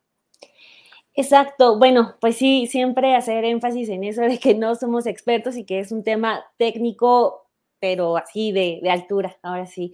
Este, primero decir que se está mezclando también mucho el tema de la saturación de los aeropuertos, ¿no? Del aeropuerto internacional de la Ciudad de México y justo el, eh, hacer énfasis en eso que, que, decía Temoris, de que pues el de San, el Felipe Ángeles pues era eso, una solución a un problema que pues lleva desde Vicente Fox. Eh, ahí, pues, el, con el proyecto de aeropuerto fallido, pues, eh, se siguió hasta el de Peña Nieto, el proyecto de Texcoco, que era un barril sin, sin fondo de dinero, también toda la corrupción por todos lados, la historia que ya no sabemos. Entonces, siento yo que ahí tiene una primera inyección de una carga política. Ahora, hablando ya de lo de lo que se está negociando del espacio aéreo, creo que también la tiene y ahí estamos en una posición muy complicada porque, por ejemplo, uno de los eh, principales eh, interesados en todo este tema es eh, Aeroméxico, ¿no? Uno de los tantos uh -huh. interesados. Y no podemos negar también esas intenciones políticas e históricas que, tiene, que tienen varios de, de los dueños de Aeroméxico con el gobierno actual. Y digo que estamos en una posición complicada porque, pues, no es la primera vez que de repente nos encontramos todos, incluyendo periodistas, en medio de expertos que esconden eh, otro tipo de intenciones. Tenemos, por ejemplo, lo que pasó con la pandemia, por mencionar un ejemplo, ¿no? Que de repente todos los ex titulares de las secretarías de salud, incluso que ni eran doctores algunos, eh, pues ya estaban diciendo que ellos podían acabar con la pandemia en un par de semanas o cómo también de repente salían científicos a decir eh, que el refresco y los cigarros no hacen tanto daño y la COFEPRIS salía a presentar esos estudios. Entonces, eh, pues sí, no, no podemos tampoco negar esa parte. Yo no apoyo por completo al presidente cuando eh, siempre le echa la culpa de todo a un adversario, el que sea, pero eh, pues en un tema tan técnico creo que estamos en una posición de entender muy poco y tener información muy clara sobre eh, lo, que, lo que está ocurriendo actualmente con ese problema. Los periodistas, la desventaja que tenemos es que tenemos que entender las cosas rápido, pero pues nos toca siempre estar viendo, pues ni modo, eso de qué hay detrás. Ojalá no los hubiera, pero pues la experiencia nos dice que, y mencioné dos ejemplos, que en, detrás de todos esos estudios técnicos sí puede haber intereses políticos y económicos. Gracias, Daniela. Bueno, pues ya hablábamos hace unos minutos del el prefecto que nos ha designado Estados Unidos para México, que es el embajador Ken Salazar. Hoy estuvo en Palacio Nacional. Eh, lo hizo unas horas después de que el presidente López Obrador dijo lo que le voy a pedir a Andrés Ramírez que nos ponga este video para que lo escuchemos, lo veamos y lo escuchemos y nos den, por favor, Daniel Arnoldo Temoris, su opinión sobre todo esto. Por favor, Andrés. Si se excluye, si no se invita a todos, va a ir una representación del gobierno de México, pero no iría yo. ¿Quién iría a su representación? Se, eh, me representaría el canciller, Marcelo. ¿Y ¿Cuál sería el mensaje? ¿Sería un mensaje de protesta? Sí, porque no quiero que continúe la misma política en América.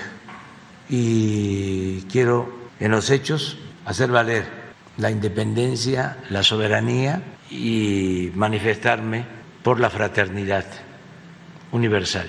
No estamos para confrontación, estamos para hermanarnos, para unirnos y aunque tengamos diferencias, las podemos resolver, cuando menos escuchándonos.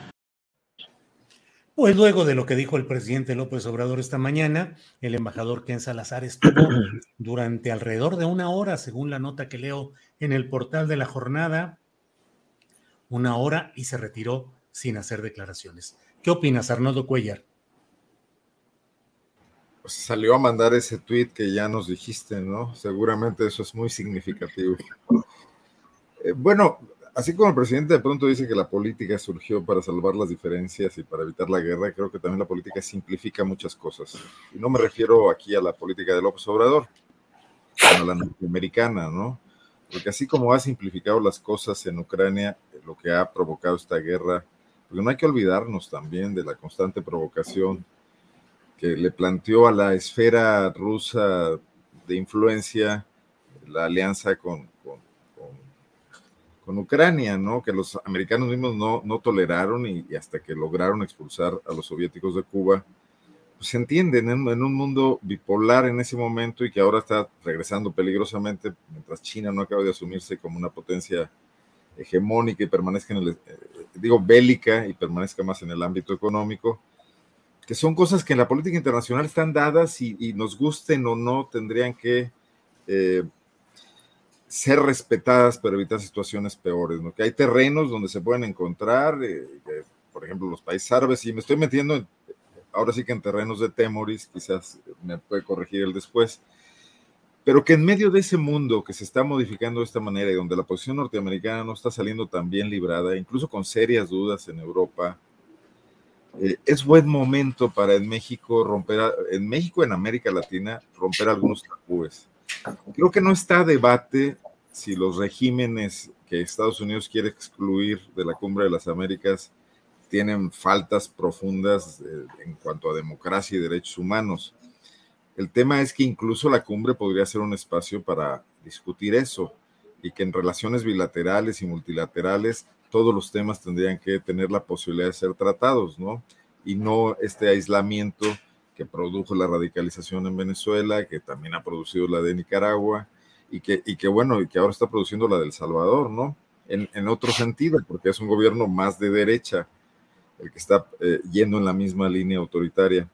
Pero López Obrador parece asumir esta, este, este vacío para ocupar un liderazgo regional que nadie parecía estar ocupando y un poco pelotear con los Estados Unidos posiciones. Acordémonos de cómo es la diplomacia.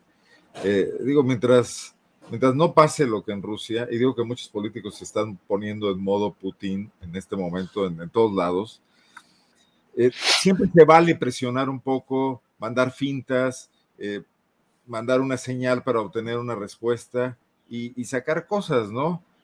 lo que no se vale es ser un, y México creo que siempre ha tenido ese cuidado, aún sus presidentes más entreguistas, de no ser eh, un vasallo evidente de los intereses norteamericanos, sino de cuidar eh, espacios propios de decisión. Yo creo que la gira, un poco me lo explico ahora en ese sentido, afianzar esta postura, y creo que eh, Biden es un, es un político no de mano dura, que, que, que entenderá un poco eso, que pueden lograrse algunas cuestiones para la política interna de López Obrador. Incluso no dejemos de lado el tema de la reforma eléctrica, por ejemplo. Bien, Arnoldo, gracias. Eh, Temoris Greco, sobre este tema, ¿qué opinas de lo dicho del presidente López Obrador, sus perspectivas de liderazgo regional, la relación con Cuba, en fin? Temoris, por favor. Pues mira, en, 2022 se cumplen 60 años desde que Estados Unidos excluyó a Cuba de los foros continentales. 60 años. Y, entonces siguen en esa lógica. En esos 60 años hemos tenido, pues, no sé, la dictadura de Pinochet, la dictadura brasileña, los, militares argentinos, eh, la dictadura de, de Somoza, la, de, la, de Stroessner en Paraguay, la de Arena en, bueno, los, los en Arena en El Salvador, la, de Guatemala, los caibiles. Y, a Estados Unidos nunca les pareció que esos regímenes evidentemente dictatoriales y bastante más sangrientos que el, que el cubano, eh, eh, pudieran tener que salir de estos foros. O sea, el, doble rasero es, evidente. Y a mí me parece que el presidente López Obrador eh, actúa en congruencia con la política que también durante todo este tiempo ha sostenido México de, eh, negarse a, compartir, a ser cómplices de esta exclusión. Dicho lo anterior, a mí me parece que tampoco ha sido suficientemente crítico. Por ejemplo, eh, Daniel Ortega y su esposa, camarada Rosario Murillo, metieron a la cárcel a todos los candidatos presidenciales de la oposición para ir a, para ir a unas elecciones sin oposición, pues. O sea, para ir solitos, para garantizarse eh, la, la reelección. Daniel Ortega es un dictador. Es un dictador sangriento, además. Muchas personas han muerto en Nicaragua solamente por el delito de oponerse a, ese régimen sangriento o por eh, o, periodistas y medios de comunicación que han sido destruidos, literalmente destruidos, por, eh, por, publicar cosas que el régimen de Ortega y Murillo no quieren. Y también podríamos hablar de, Maduro y, de, y, de, y del régimen cubano. Entonces, a mí me parece que, una cosa es negarse a que Estados Unidos siga haciendo como se le antoja, y otra cosa es, renunciar a la, mirada crítica que necesitamos tener, que México necesita tener, para ser congruente con sus principios. Actuó, a mí me parece, muy bien al ayudar, al condenar el golpe de Estado que hubo en Bolivia y ayudar a que el expresidente Evo Morales pudiera salir vivo de ahí pero en otras cosas no ha sido tan congruente y yo sí esperaría que, que, hubiera un poco más de, de, mirada crítica sobre estos países, como la, tenemos sobre Bolsonaro, como la tuvo también en el momento en que percibió eh, las maniobras para, para, para, para derribar al presidente Pedro Castillo en Perú y que México se interesó en apoyar a ese presidente apenas electo en ese momento. Yo creo que si estamos con la democracia, estamos con ella independientemente del color que tenga eh, el, el, grupo que está en el poder en, en ese momento. Gracias, Temuris. Eh, Daniela, eh, Jorge Ramos, el periodista tan conocido, radicado en Estados Unidos, dice, el presidente López Obrador tiene todo el derecho de no ir a la cumbre de las Américas si no quiere, pero lo que está pidiendo es que inviten a la fiesta a matones, torturadores, censores y represores, como son los dictadores de Cuba, Venezuela y Nicaragua. Punto y seguido. AMLO ya escogió su lado. ¿Qué opinas de todo este asunto, Daniela Barragán? Híjole, pues creo que el presidente eh, lanza esta declaración cuando justo está sintiendo muy, eh, está sintiendo muy seguro de su relación con Joe Biden. Viene de una buena racha, primero de que logró sortear a Trump y la relación con Biden ha sido buena. Y la otra racha que trae es la que tuvo este fin de semana, que pues se fue a Centroamérica y que fue a Cuba y eh, esos cuatro días estuvo echándole sus habladitas a Estados Unidos y diciendo, volteemos al sur, volteemos al sur, está muy bien que tengamos el respeto con Estados Unidos, pero a ver, acá hagamos nosotros también nuestras cosas y levantemos los tratados comerciales con respeto a Estados Unidos, pero hagámoslo nosotros y sí, ahí va a estar Estados Unidos, pero a ver, nosotros qué vamos a hacer. Entonces, creo que él lanza también ya esta pues sí, este reto a Joe Biden, yo en lo personal creo que no vamos a ver esa a un Nicolás Maduro en la cumbre de las Américas tomándose la foto junto con Joe Biden. Es una escena que no vamos a ver, pero hay que, pues hay que esperar a ver cuál es la reacción de Estados Unidos. El al presidente yo lo sentí muy seguro, no, no creo que así como así, nada más porque eh, le guste respaldar matones, como dice eh, Jorge Ramos, haya lanzado ese, ese comentario. Creo que tiene bastante seguridad y eh, pues quizá lo que también nos dejó claro este fin de semana es que la relación con Estados Unidos está estable, que no va a importar demasiado si va o no a la cumbre de las Américas, pero que su apuesta, no sé, incluso también para dejar su especie de, legado como presidente, pues es iniciar toda esta relación con América Latina. Pero pues vamos a ver, creo que lanzó ahí un, reto para Estados Unidos. No creo que vaya a ser así, tal cual como él lo desea, que vayan eh, los Maduro y amigos a Estados Unidos, pero pues eh, no creo que, pase a mayores ni que sea el gran eh, evento que tire la relación con Estados Unidos. Creo que si el presidente lo lanzó es porque tiene la certeza de que esa relación está segura y está estable. Bueno, Daniela, pues interesante lo que planteas, ya veremos cuáles son las jugadas que se plantean sobre la mesa de billar, que a veces efectivamente son de tres bandas y será interesante. Gracias, Daniela. Son las 2 de la tarde con 51 minutos, estamos ya en la parte final, así es que eh, Arnoldo Cuellar, por favor, inicia la ronda de postrecitos ya en este final de nuestra mesa. Arnoldo, lo que quieras tocar, por favor.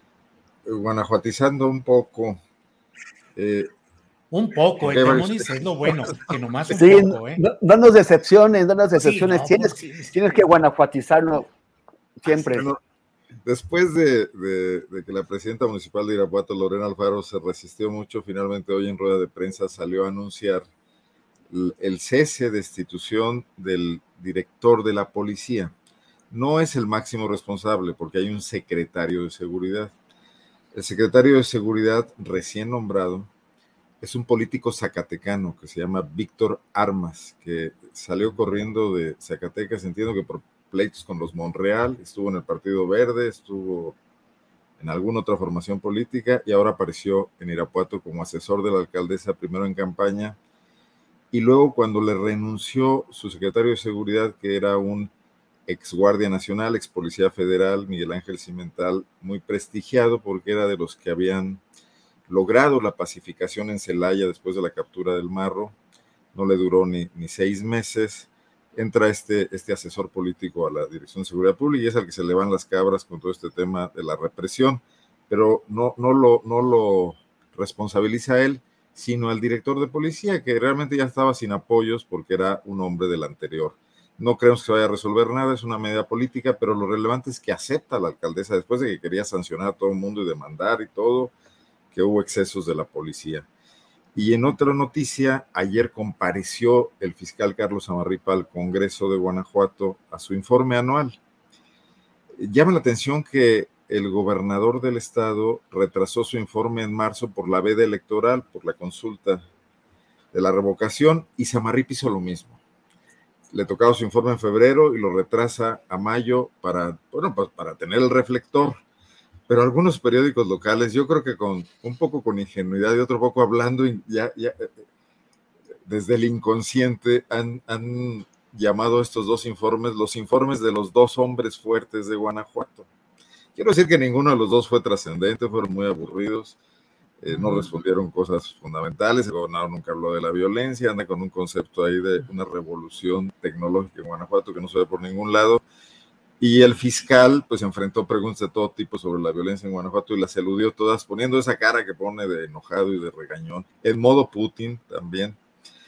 Eh, y bueno, pues así están las cosas en un estado que en marzo regresó a las cifras de 400 asesinatos violentos, justo como estuvimos en 2020, el año que rebasamos los 4000, eh, después de que habían presumido mucho la baja en las cifras. Noticias desde acá, desde Guanajuato. Muy bien, Arnoldo, gracias. Temoris Greco, postrecito, por favor. Pues mira, o sea, como, como no tenemos tiempo así rápido, eh, el, íbamos a hablar más sobre esto, pero ya no hay tiempo. El tema del, del, informe de la línea 12, o sea, el, man, el manejo terrible que, que, está haciendo el gobierno de Claudia Sheinbaum es difícil de entenderlo, cómo lo han, lo han manejado tan mal. Eh, han hecho crecer algo que podrían haberle hecho otro tipo de control de daños. Y, y, espero que lo del informe en cuestión no se convierta en el informe gate de Claudia Sheinbaum. Este, espero que, porque, porque, porque realmente es, o sea, es intentar esconder un informe inescondible y buscar ahí a un abogado para echarle la culpa de quién sabe qué, porque ni siquiera lo dicen, ni siquiera dicen uh -huh. de qué forma ese, ese personaje podría haber influido o haber tenido algo que ver con el informe pues es, bueno, yo creo que es bastante eh, obvio que, no les gustó el resultado, ya están buscando pretextos y, pues estar saliendo en un desastre de, comunicación y de imagen pública. Vamos a ver qué consecuencias tiene. Y pues bueno, insistir en que el 7 de junio vamos a lanzar, vamos a lanzar en redes Dos Relámpagos al Alba, este, esta miniserie documental sobre el asesinato del periodista Francisco Pacheco. Lo, vamos a anunciar en, nuestro YouTube. Invitar a la gente, por, por, por favor, que nos sigue a, eh, pues a seguirme en eh, arroba temoris en, en, Twitter y en Instagram y eh, facebook.com diagonal temoris en Facebook. Ahí anunciamos todos. Y por último, expresar mi desazón, mi, mi, mi preocupación, porque no sé qué habrá hecho Dani Barragán con su, con su computadora 386 que, que tenía ahí tan bonita. A ver si no se la. A ver si no se la ven. Ay, mira, ahí sigue. Ahí sí, porque yo estaba pensando, ¿se le habrá dado a la, a la niña que compra colchones o qué, qué, qué habrá hecho? Qué bueno, en qué bueno. Computadoras crisis, en época de crisis igual y sí, ¿eh? te, te, van a dar 50 pesos, no lo hagas, son bien tranzas, ¿eh? Ah, entonces. Pero bueno. gracias, Temoris. Daniela Barragán. Gracias, gracias Arnold y Dani. Eh, pues gracias a ver del postrecito, pues presumir una nota que publicó hoy en Sin embargo MX. Eh, me llamó la atención el dato que proponen, bueno, la, la propuesta de, de, la ley electoral sobre ya darle a los partidos solamente dinero para campañas y no durante todo el año. Y pues eh, justo me metí a ver en qué gastan los partidos y nos encontramos unas ah, sí. joyas tremendísimas. O sea, imagínense, les estuvimos pagando sus cubrebocas con el logo de su partido, nos salió en millones de pesos, eh, carros nuevos, eh, bolsas ecológicas que compraron 85 mil, entonces de ecológicas ya no tuvieron absolutamente nada. Eh, por ejemplo, el PAN se gastó 400 mil pesos en chalecos bordados, o incluso también otro dato que tenemos en la nota es que Claudio X ni siquiera se mochó con las, eh, las lonas que ponen atrás en las conferencias del Va por México porque las pagó el PRD, porque nos encontramos un gasto de 43 mil pesos por una de esas lonas de las conferencias de prensa de la Alianza. Y pues se pueden meter a la nota, hay muchos datos que como les digo son una joya. El PRI gastando en cursos sobre imagen, emociones y política, y por esos cursos que cuestan un millón doscientos mil pesos. Y eh, como último dato que les doy del postrecito, pues tenemos un opaco que es Morena, que no ha subido sus datos eh, de compras públicas a la Plataforma Nacional de Transparencia. Los otros, pues al menos me desplegaron los, los más de 100 contratos, pero de Morena solamente 6 y de 800 mil pesos, cuando es el partido que más dinero recibe de prerrogativas. Entonces, pues los invito a que lean la nota de los gastos de los partidos y el partido opaco. Fíjate, nada más, Daniela, sí, vi que en libretas uh, especiales y... Las Moleskine. ¿Mm? Sí, o sea, 100 libretas de esas carísimas Moleskine, de las de 400 pesos, el pan comprando 100. Sí. Para Oye, y, y otro, otro, otro, tema que siempre, eh, hay, o sea, yo creo que es muy, es muy interesante indagar es el, tema de, cómo invierten los partidos las prerrogativas o, la parte de, la, de, las prerrogativas que están específicamente por ley destinadas a investigación y a ese tipo de cosas. Porque hay una falsificación de institutos de investigación que en realidad se los dan un cuate para que tenga una, una, beca para darle, pues, a, son aviadores. Y yo creo que una cosa muy relevante es que no sé cuánto hemos invertido desde que pagamos prerrogativas a los partidos en investigaciones de partidos que no llegan a ningún lado, no se conocen, no hay una aportación de los partidos al conocimiento, a la no. academia. O sea, es dinero. Aquí están las empresas fantasmas de Pedro Aces, ¿no? Claro. También claro. publicadas recientemente. Sí, Pero facturas. Ah, hay una investigación, sí, hay una investigación que me llama mucho de, eh, la atención también del PRI, porque es sobre la, el abstencionismo electoral eh, lo pagan, ese cuesta 750 mil pesos y un año después ellos están llamando al abstencionismo y la consulta popular. Entonces es como... Para eso era el estudio. Exacto. Claro, Hay otro contrato este de Movimiento Ciudadano sobre transparencia y al momento de pedirles los contratos no los entregan. Entonces es como, pero no doy más porque ahí vamos a presentar más datos sobre estos cursos que pagan. Vamos a esperarlo. Pero al menos nadie, no. nadie compró tangas, ¿verdad? Creo que no. Serrano ocasión, ¿no? ¿Te acuerdas de Serrano Limón que, que estaban esos gastos? Pues sí. Bueno, pues muchas gracias. Como siempre, es un placer esta mesa con eh, Daniela Barragán, a quien le damos las gracias. Buenas tardes, Dani. Buenas tardes a ustedes, a ustedes tres. Muchas gracias por la invitación. Un saludo al maestro Arturo Rodríguez y un saludo a todos los que nos vieron aquí en Julio Astillero. Gracias. Arnoldo Cuellar, gracias y buenas tardes. Como siempre, Julio, muy agradecido, un gusto. Saludos a Temoris y a Dani. Gracias. Temoris Greco, gracias, buenas tardes. Gracias, Julio, Dani, Arnoldo. Nos vemos la próxima semana. Gracias, buenas tardes. Hasta luego. Bueno, pues esta ha sido la mesa de periodistas de este martes 10 de mayo. Eh, tenemos, tenemos, tenemos, déjeme ver qué es lo que sigue por aquí. Ah, estamos, sí, un segundito. Eh, Adriana, ando hecho bolas. Adriana Buentello ya está por aquí. Adriana, productora y coconductora. Adriana, con este 10 de mayo ya no sé, ¿no? El calorcito, ahora sí está el calorcito aquí, al menos lo he sentido más fuerte. ¿Cómo estás, Adriana? Es igual, derretida, de todo, que todos estos días sin poder dormir más de cuatro o cinco horas, sin estar toda empapada, pero bueno, muy buenas tardes a todos y además en un día tan especial tuvimos un programa lleno de mucho material, así que pues también acá nos andábamos haciendo bolas, no te preocupes. Querido Julio, este saludando y felicitando pues a todas las mamás, a todas nuestras mamás, pero también aprovechando para eh, pues mandar mensajes importantes. Creo que hay, temas fundamentales en estos últimos años con estos movimientos sociales, eh, querido Julio, que pues el papel de la, el papel de la madre pues ha cobrado significados muy diferentes a los tradicionales. Incluso también hay que recordar lo que nos decía Ana Francis también la semana pasada, no regalen planchas, no regalen aspiradoras, no regalen licuadoras, hay que buscar realmente apapachar a nuestras mamás, pero también entender lo que está viviendo, no solamente eh, en general estamos viviendo las mujeres en este marco de violencia eh, y de violencia feminicida, sino también pues el papel que han tenido que eh, desarrollar algunas madres en diferentes ámbitos también por ejemplo, en el caso de las madres buscadoras, Julio, como ya nos también recordaba nuestra querida María Hahnemann, que sin duda pues han estado en estos últimos años también en el foco, pues debido a la gravedad de la situación de nuestros desaparecidas, desaparecidos.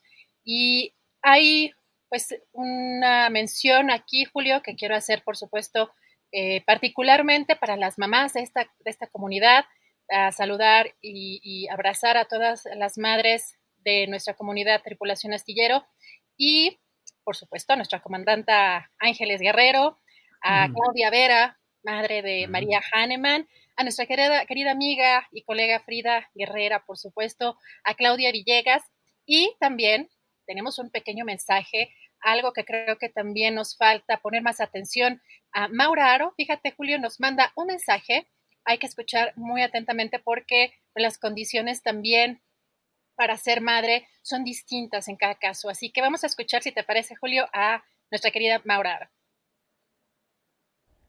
Ser la madre de una persona como Daniel es, no lo voy a decir, pero es muy pesado y muy difícil. Sin embargo, es mi realidad, no conozco otra. Entonces, pues, hay que afrontarla, así como va. Cuando Daniel nació, mi objetivo era que viviera lo más plenamente posible. Las barreras más difíciles han sido el desconocimiento por parte de otras personas respecto de su discapacidad y tratar de educar un poquito en ellas. Es también muy interesante y una gran oportunidad de vida y un gran aprendizaje porque es poner a prueba mi capacidad de resiliencia todos los días, con cada cosa que se le ocurre a Daniel, con cada plan que tiene, con cada etapa de su vida, luchar contra la discriminación, que yo creo que es por falta de conocimiento. Eh, mi reto mayor yo creo que es eh, darle las herramientas para que logre sus objetivos y que su vida sea lo más plena posible. Y mi gran satisfacción es que él se sienta guapo, inteligente, pleno y valioso. Julio, pues aquí tenemos este testimonio, este mensaje que nos manda Maura Aro quien es madre de Daniel Robles, nuestro querido colaborador y también eh, parte de la tripulación astillero que, como sabemos, tiene eh, parálisis cerebral y por supuesto que eh, Maura tiene en, en, este caso un papel fundamental, como ya nos ha comentado Daniel en, algunos, en algunas participaciones anteriores, un papel fundamental como cuidadora, en este caso de una persona con discapacidad. Así que madre de Daniel Robles, nuestra querida Mauraro, nos manda este mensaje para hacer un poco también de conciencia. El papel de madre tiene pues eh, muchas eh, implicaciones y pues hay que dejar un poco de lado ese modelo tradicional. Veía por acá que decían, Julio, que hay que regalar flores. Pues yo no sé, yo no sé eh, mucho, o yo no sé mucho de flores, por ejemplo, en el caso de, de regalar, porque siento que a lo mejor es un poco pasajero pero si les gustan, si saben que a, las, a nuestros mamis les gustan las flores, por supuesto es una buena opción. En el mercado Jamaica estaba, veía las imágenes, Julio, estaba llenísimo el mercado Jamaica, pero creo que hay cosas también que, que, con las que podemos consentir a nuestras mamás, que podemos cocinarles, podemos este, a lo mejor regalarles un pequeño kit este, de estos de baño ricos, que, que huelen rico con cremitas, este, o simplemente mandar un mensaje, abrazarlas, y es un día pues, en el que sí, no solamente hoy, pero sí tendremos que, ser también muy empáticos y empáticas con el papel que han desempeñado durante todos estos años. No sé tú, ¿cómo, has visto este día, eh, Julia? Hay muchísimas movilizaciones que se han, confluido, sobre todo aquí en el centro de la capital. Siento que está también eh, cobrando un sentido diferente, eh, sobre todo este año, el Día de las Madres. Sí, yo también creo que a diferencia de aquella celebración romantizada a conveniencia, sobre todo de intereses comerciales, de esa evocación épica, mística de la maternidad como sacrificio, como abnegación, y las fiestas familiares en las cuales efectivamente eh, temprano, mamá, ahí te vamos a caer con todos mis hijos y con mi esposa para comer contigo, prepara la comida porque ahí te vamos a caer en un rato más. Ese tipo de celebraciones creo que han ido dando eh, paso a la nueva realidad de la lucha de las mujeres que implica, desde luego, su mayor participación en la vida económica, lo cual eh, conlleva también una mayor eh, sentido de independencia y la lucha constante por en combate contra los muchos obstáculos y eh, obstrucciones institucionales que hay contra las mujeres eh, histórica, eh, históricamente y en la práctica cotidiana. Entonces, sí, como lo has dicho, Adriana, las madres buscadoras, las madres trabajadoras, las madres cuidadoras y madres que están en una postura distinta en un mundo en el cual va cambiando el rol tradicional de la propia maternidad y en el cual muchos de los comentarios que antes eran inaceptables, incluso de mujeres que por decisión propia no buscaban la maternidad y que antes era visto como una especie de sacrilegio, ahora cada vez más se va entrando en un rol diverso de diversidad sexual, si ese es el tema, de decisión sobre la maternidad o no, no solo en el embarazo, sino la decisión de, tener una maternidad o no. Va cambiando todo esto y creo que hay una, una mujer más en lucha, más en combate por su emancipación y por, su, por un lugar distinto en la historia cotidiana. Así, así lo veo, Adrián.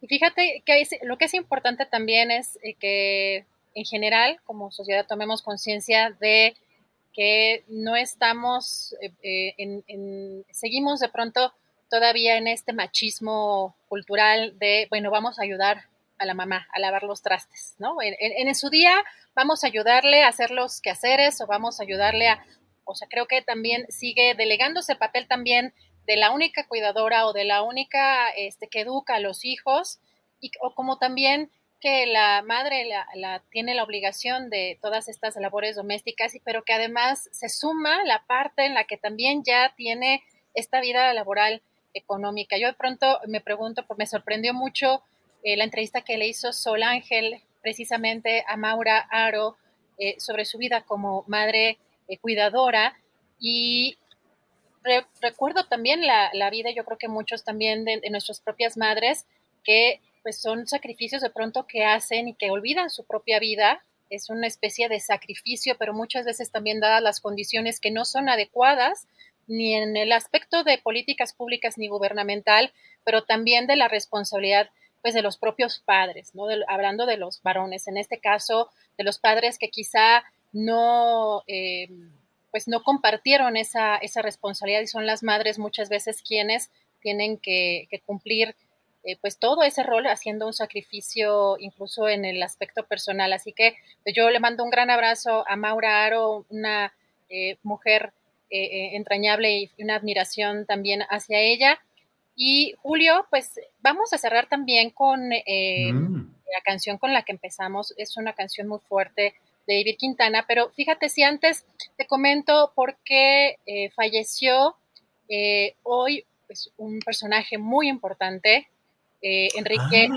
Enrique Metínides, que es maestro, fue maestro de la foto policíaca, que además inició muy pequeño. Creo que la escuela es impresionante de este fotógrafo. La revista Cuarto Oscuro pues publicó en redes sociales fotografías, pero Julio, fíjate que eh, falleció el día de hoy este gran fotógrafo a los 88 años de edad, de acuerdo con los compañeros del gremio a través de redes sociales, y Cuarto Oscuro publica algunas de las fotografías que han sido parte de su trayectoria y vemos aquí en esta página de, de Cuarto Oscuro, pues algunas, algunas de las que fueron grandes obras. Aquí en la capital, sobre todo, pues recordamos pues, algunos accidentes, evidentemente, pues son, son fotografías de, la nota roja, eh, temas, por ejemplo, como del sismo. Eh, así que, bueno, esta es una especie de homenaje que tiene Cuarto Oscuro en su página para los que quieran eh, asomarse. y pues tenemos ahí esas, esas imágenes que estamos ahí compartiendo y que nuestro querido compañero Andrés nos está haciendo el favor demostrar, Julio. Y también comentarles, mañana Julio va a dar a conocer, la jefa de gobierno ya, dio, ya dijo el día de hoy que mañana se dará a conocer este informe de la línea 12 del metro precisamente por parte de esta empresa DNB. Así que pues eh, tenemos aquí esto algo de información ya para cerrar, Julio, con también este video, esta canción que nos permitieron compartir de precisamente de Vivir Quintana.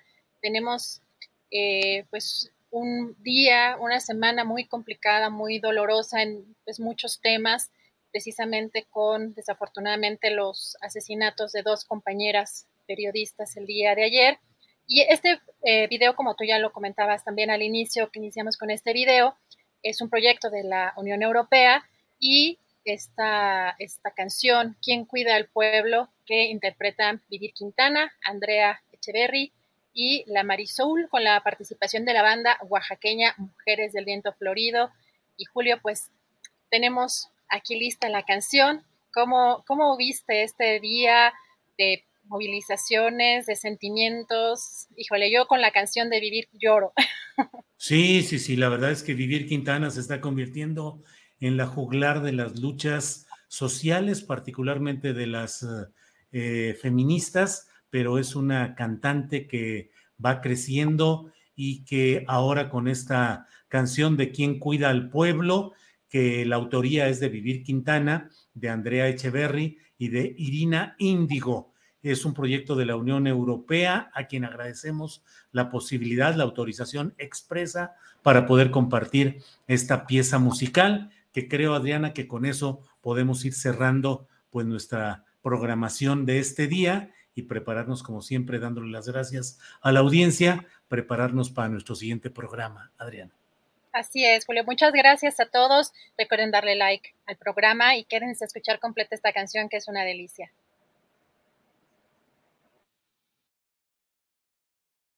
Los derechos de los pueblos originarios son inherentes a la dignidad humana y a la naturaleza y a la tierra.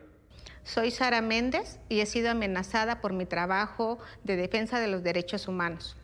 Las mujeres defensoras realizamos nuestra labor de una manera pacífica, legítima y ética. Las defensoras de derechos humanos no nacen, se hacen en el camino a través de las injusticias. Las periodistas somos la voz de la ciudadanía y para hacer nuestro trabajo requerimos vivir libres de violencia, por la vida y la libertad de todas las periodistas. Defiendo derechos humanos de personas migrantes y refugiadas y nos están amenazando, persiguiendo, desapareciendo e inclusive asesinando.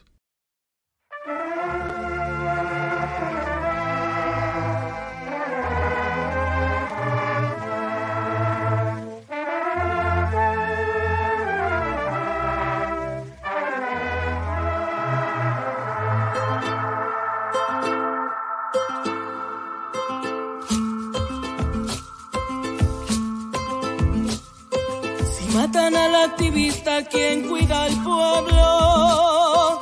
Si callan al periodista, quien da su voz. Si atacan al estudiante, al verbo, al comunicante, se muere la madre tierra, le arrancan su corazón. Si quitan a los guardianes de la montaña, ¿quién defenderá la vida en cada rincón? Guardianas desaparece mañana, ¿quién cuida la flor y el agua? ¿Quién riega la educación? Para enfrentar los problemas agallas, porque sigues cantando, no callas. Seguiremos ganando batallas, para cantar, comunicar, para dejar de ser extrañas. Ni manifestantes, ni la ambientalista, ni las buscadoras,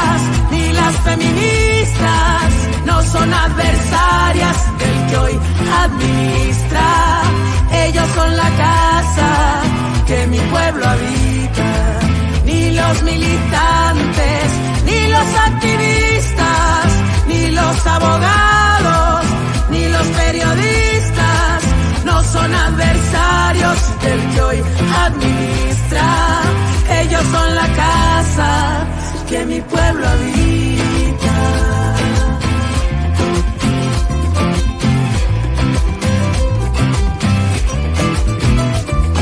Habitamos un planeta en crisis, avaricia individual versus el bien comunal. Necesitamos héroes que luchen por nuestros derechos, desmenuzar las verdades, romper el silencio, desafiar el poder. ser pueblo crítico, pueblo heroico, no hay descanso. Ni manifestantes, ni la ambientalista, ni las buscadoras, las feministas, no son adversarias del que hoy administra.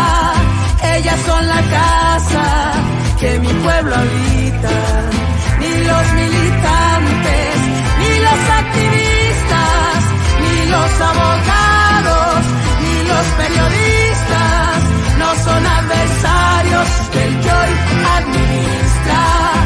Ellos son la casa que mi pueblo habita.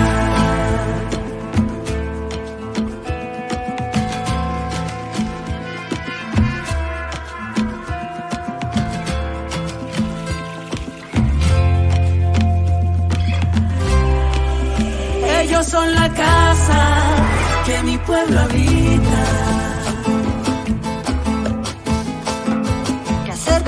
No sea casi una sentencia de muerte.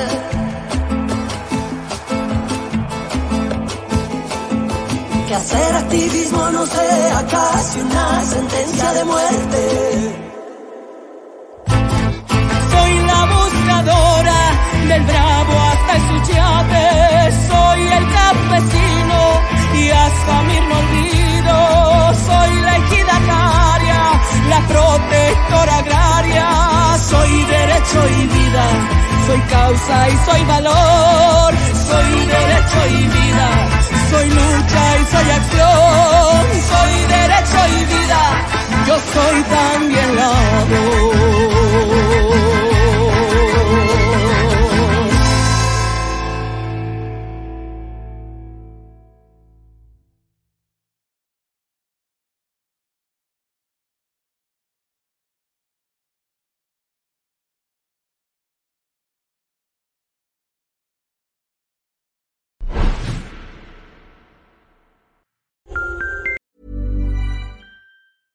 ¿No se merece tu familia lo mejor? Entonces, ¿por qué no los mejores huevos? Ahora, Egglands Best están disponibles en deliciosas opciones. Huevos clásicos, de gallina libre de jaula y orgánicos de Egglands, que ofrecen un sabor más delicioso y fresco de granja que le encantará a tu familia. En comparación con los huevos ordinarios, Egglands Best contiene la mejor nutrición como 6 veces más vitamina D, 10 veces más vitamina E y el doble de omega 3 y B12. Solo Egglands Best. Mejor sabor, mejor nutrición, mejores huevos. Visita egglandsbest.com para más información. Hola, buenos días, mi pana. Buenos días, bienvenido a Sherwin Williams. ¡Ey! ¿Qué onda, compadre? ¿Qué onda? Ya tengo lista la pintura que ordenaste en el ProPlus app. Con más de 6.000 representantes en nuestras tiendas listos para atenderte en tu idioma y beneficios para contratistas que encontrarás en aliadopro.com. En Sherwin Williams somos el aliado del PRO.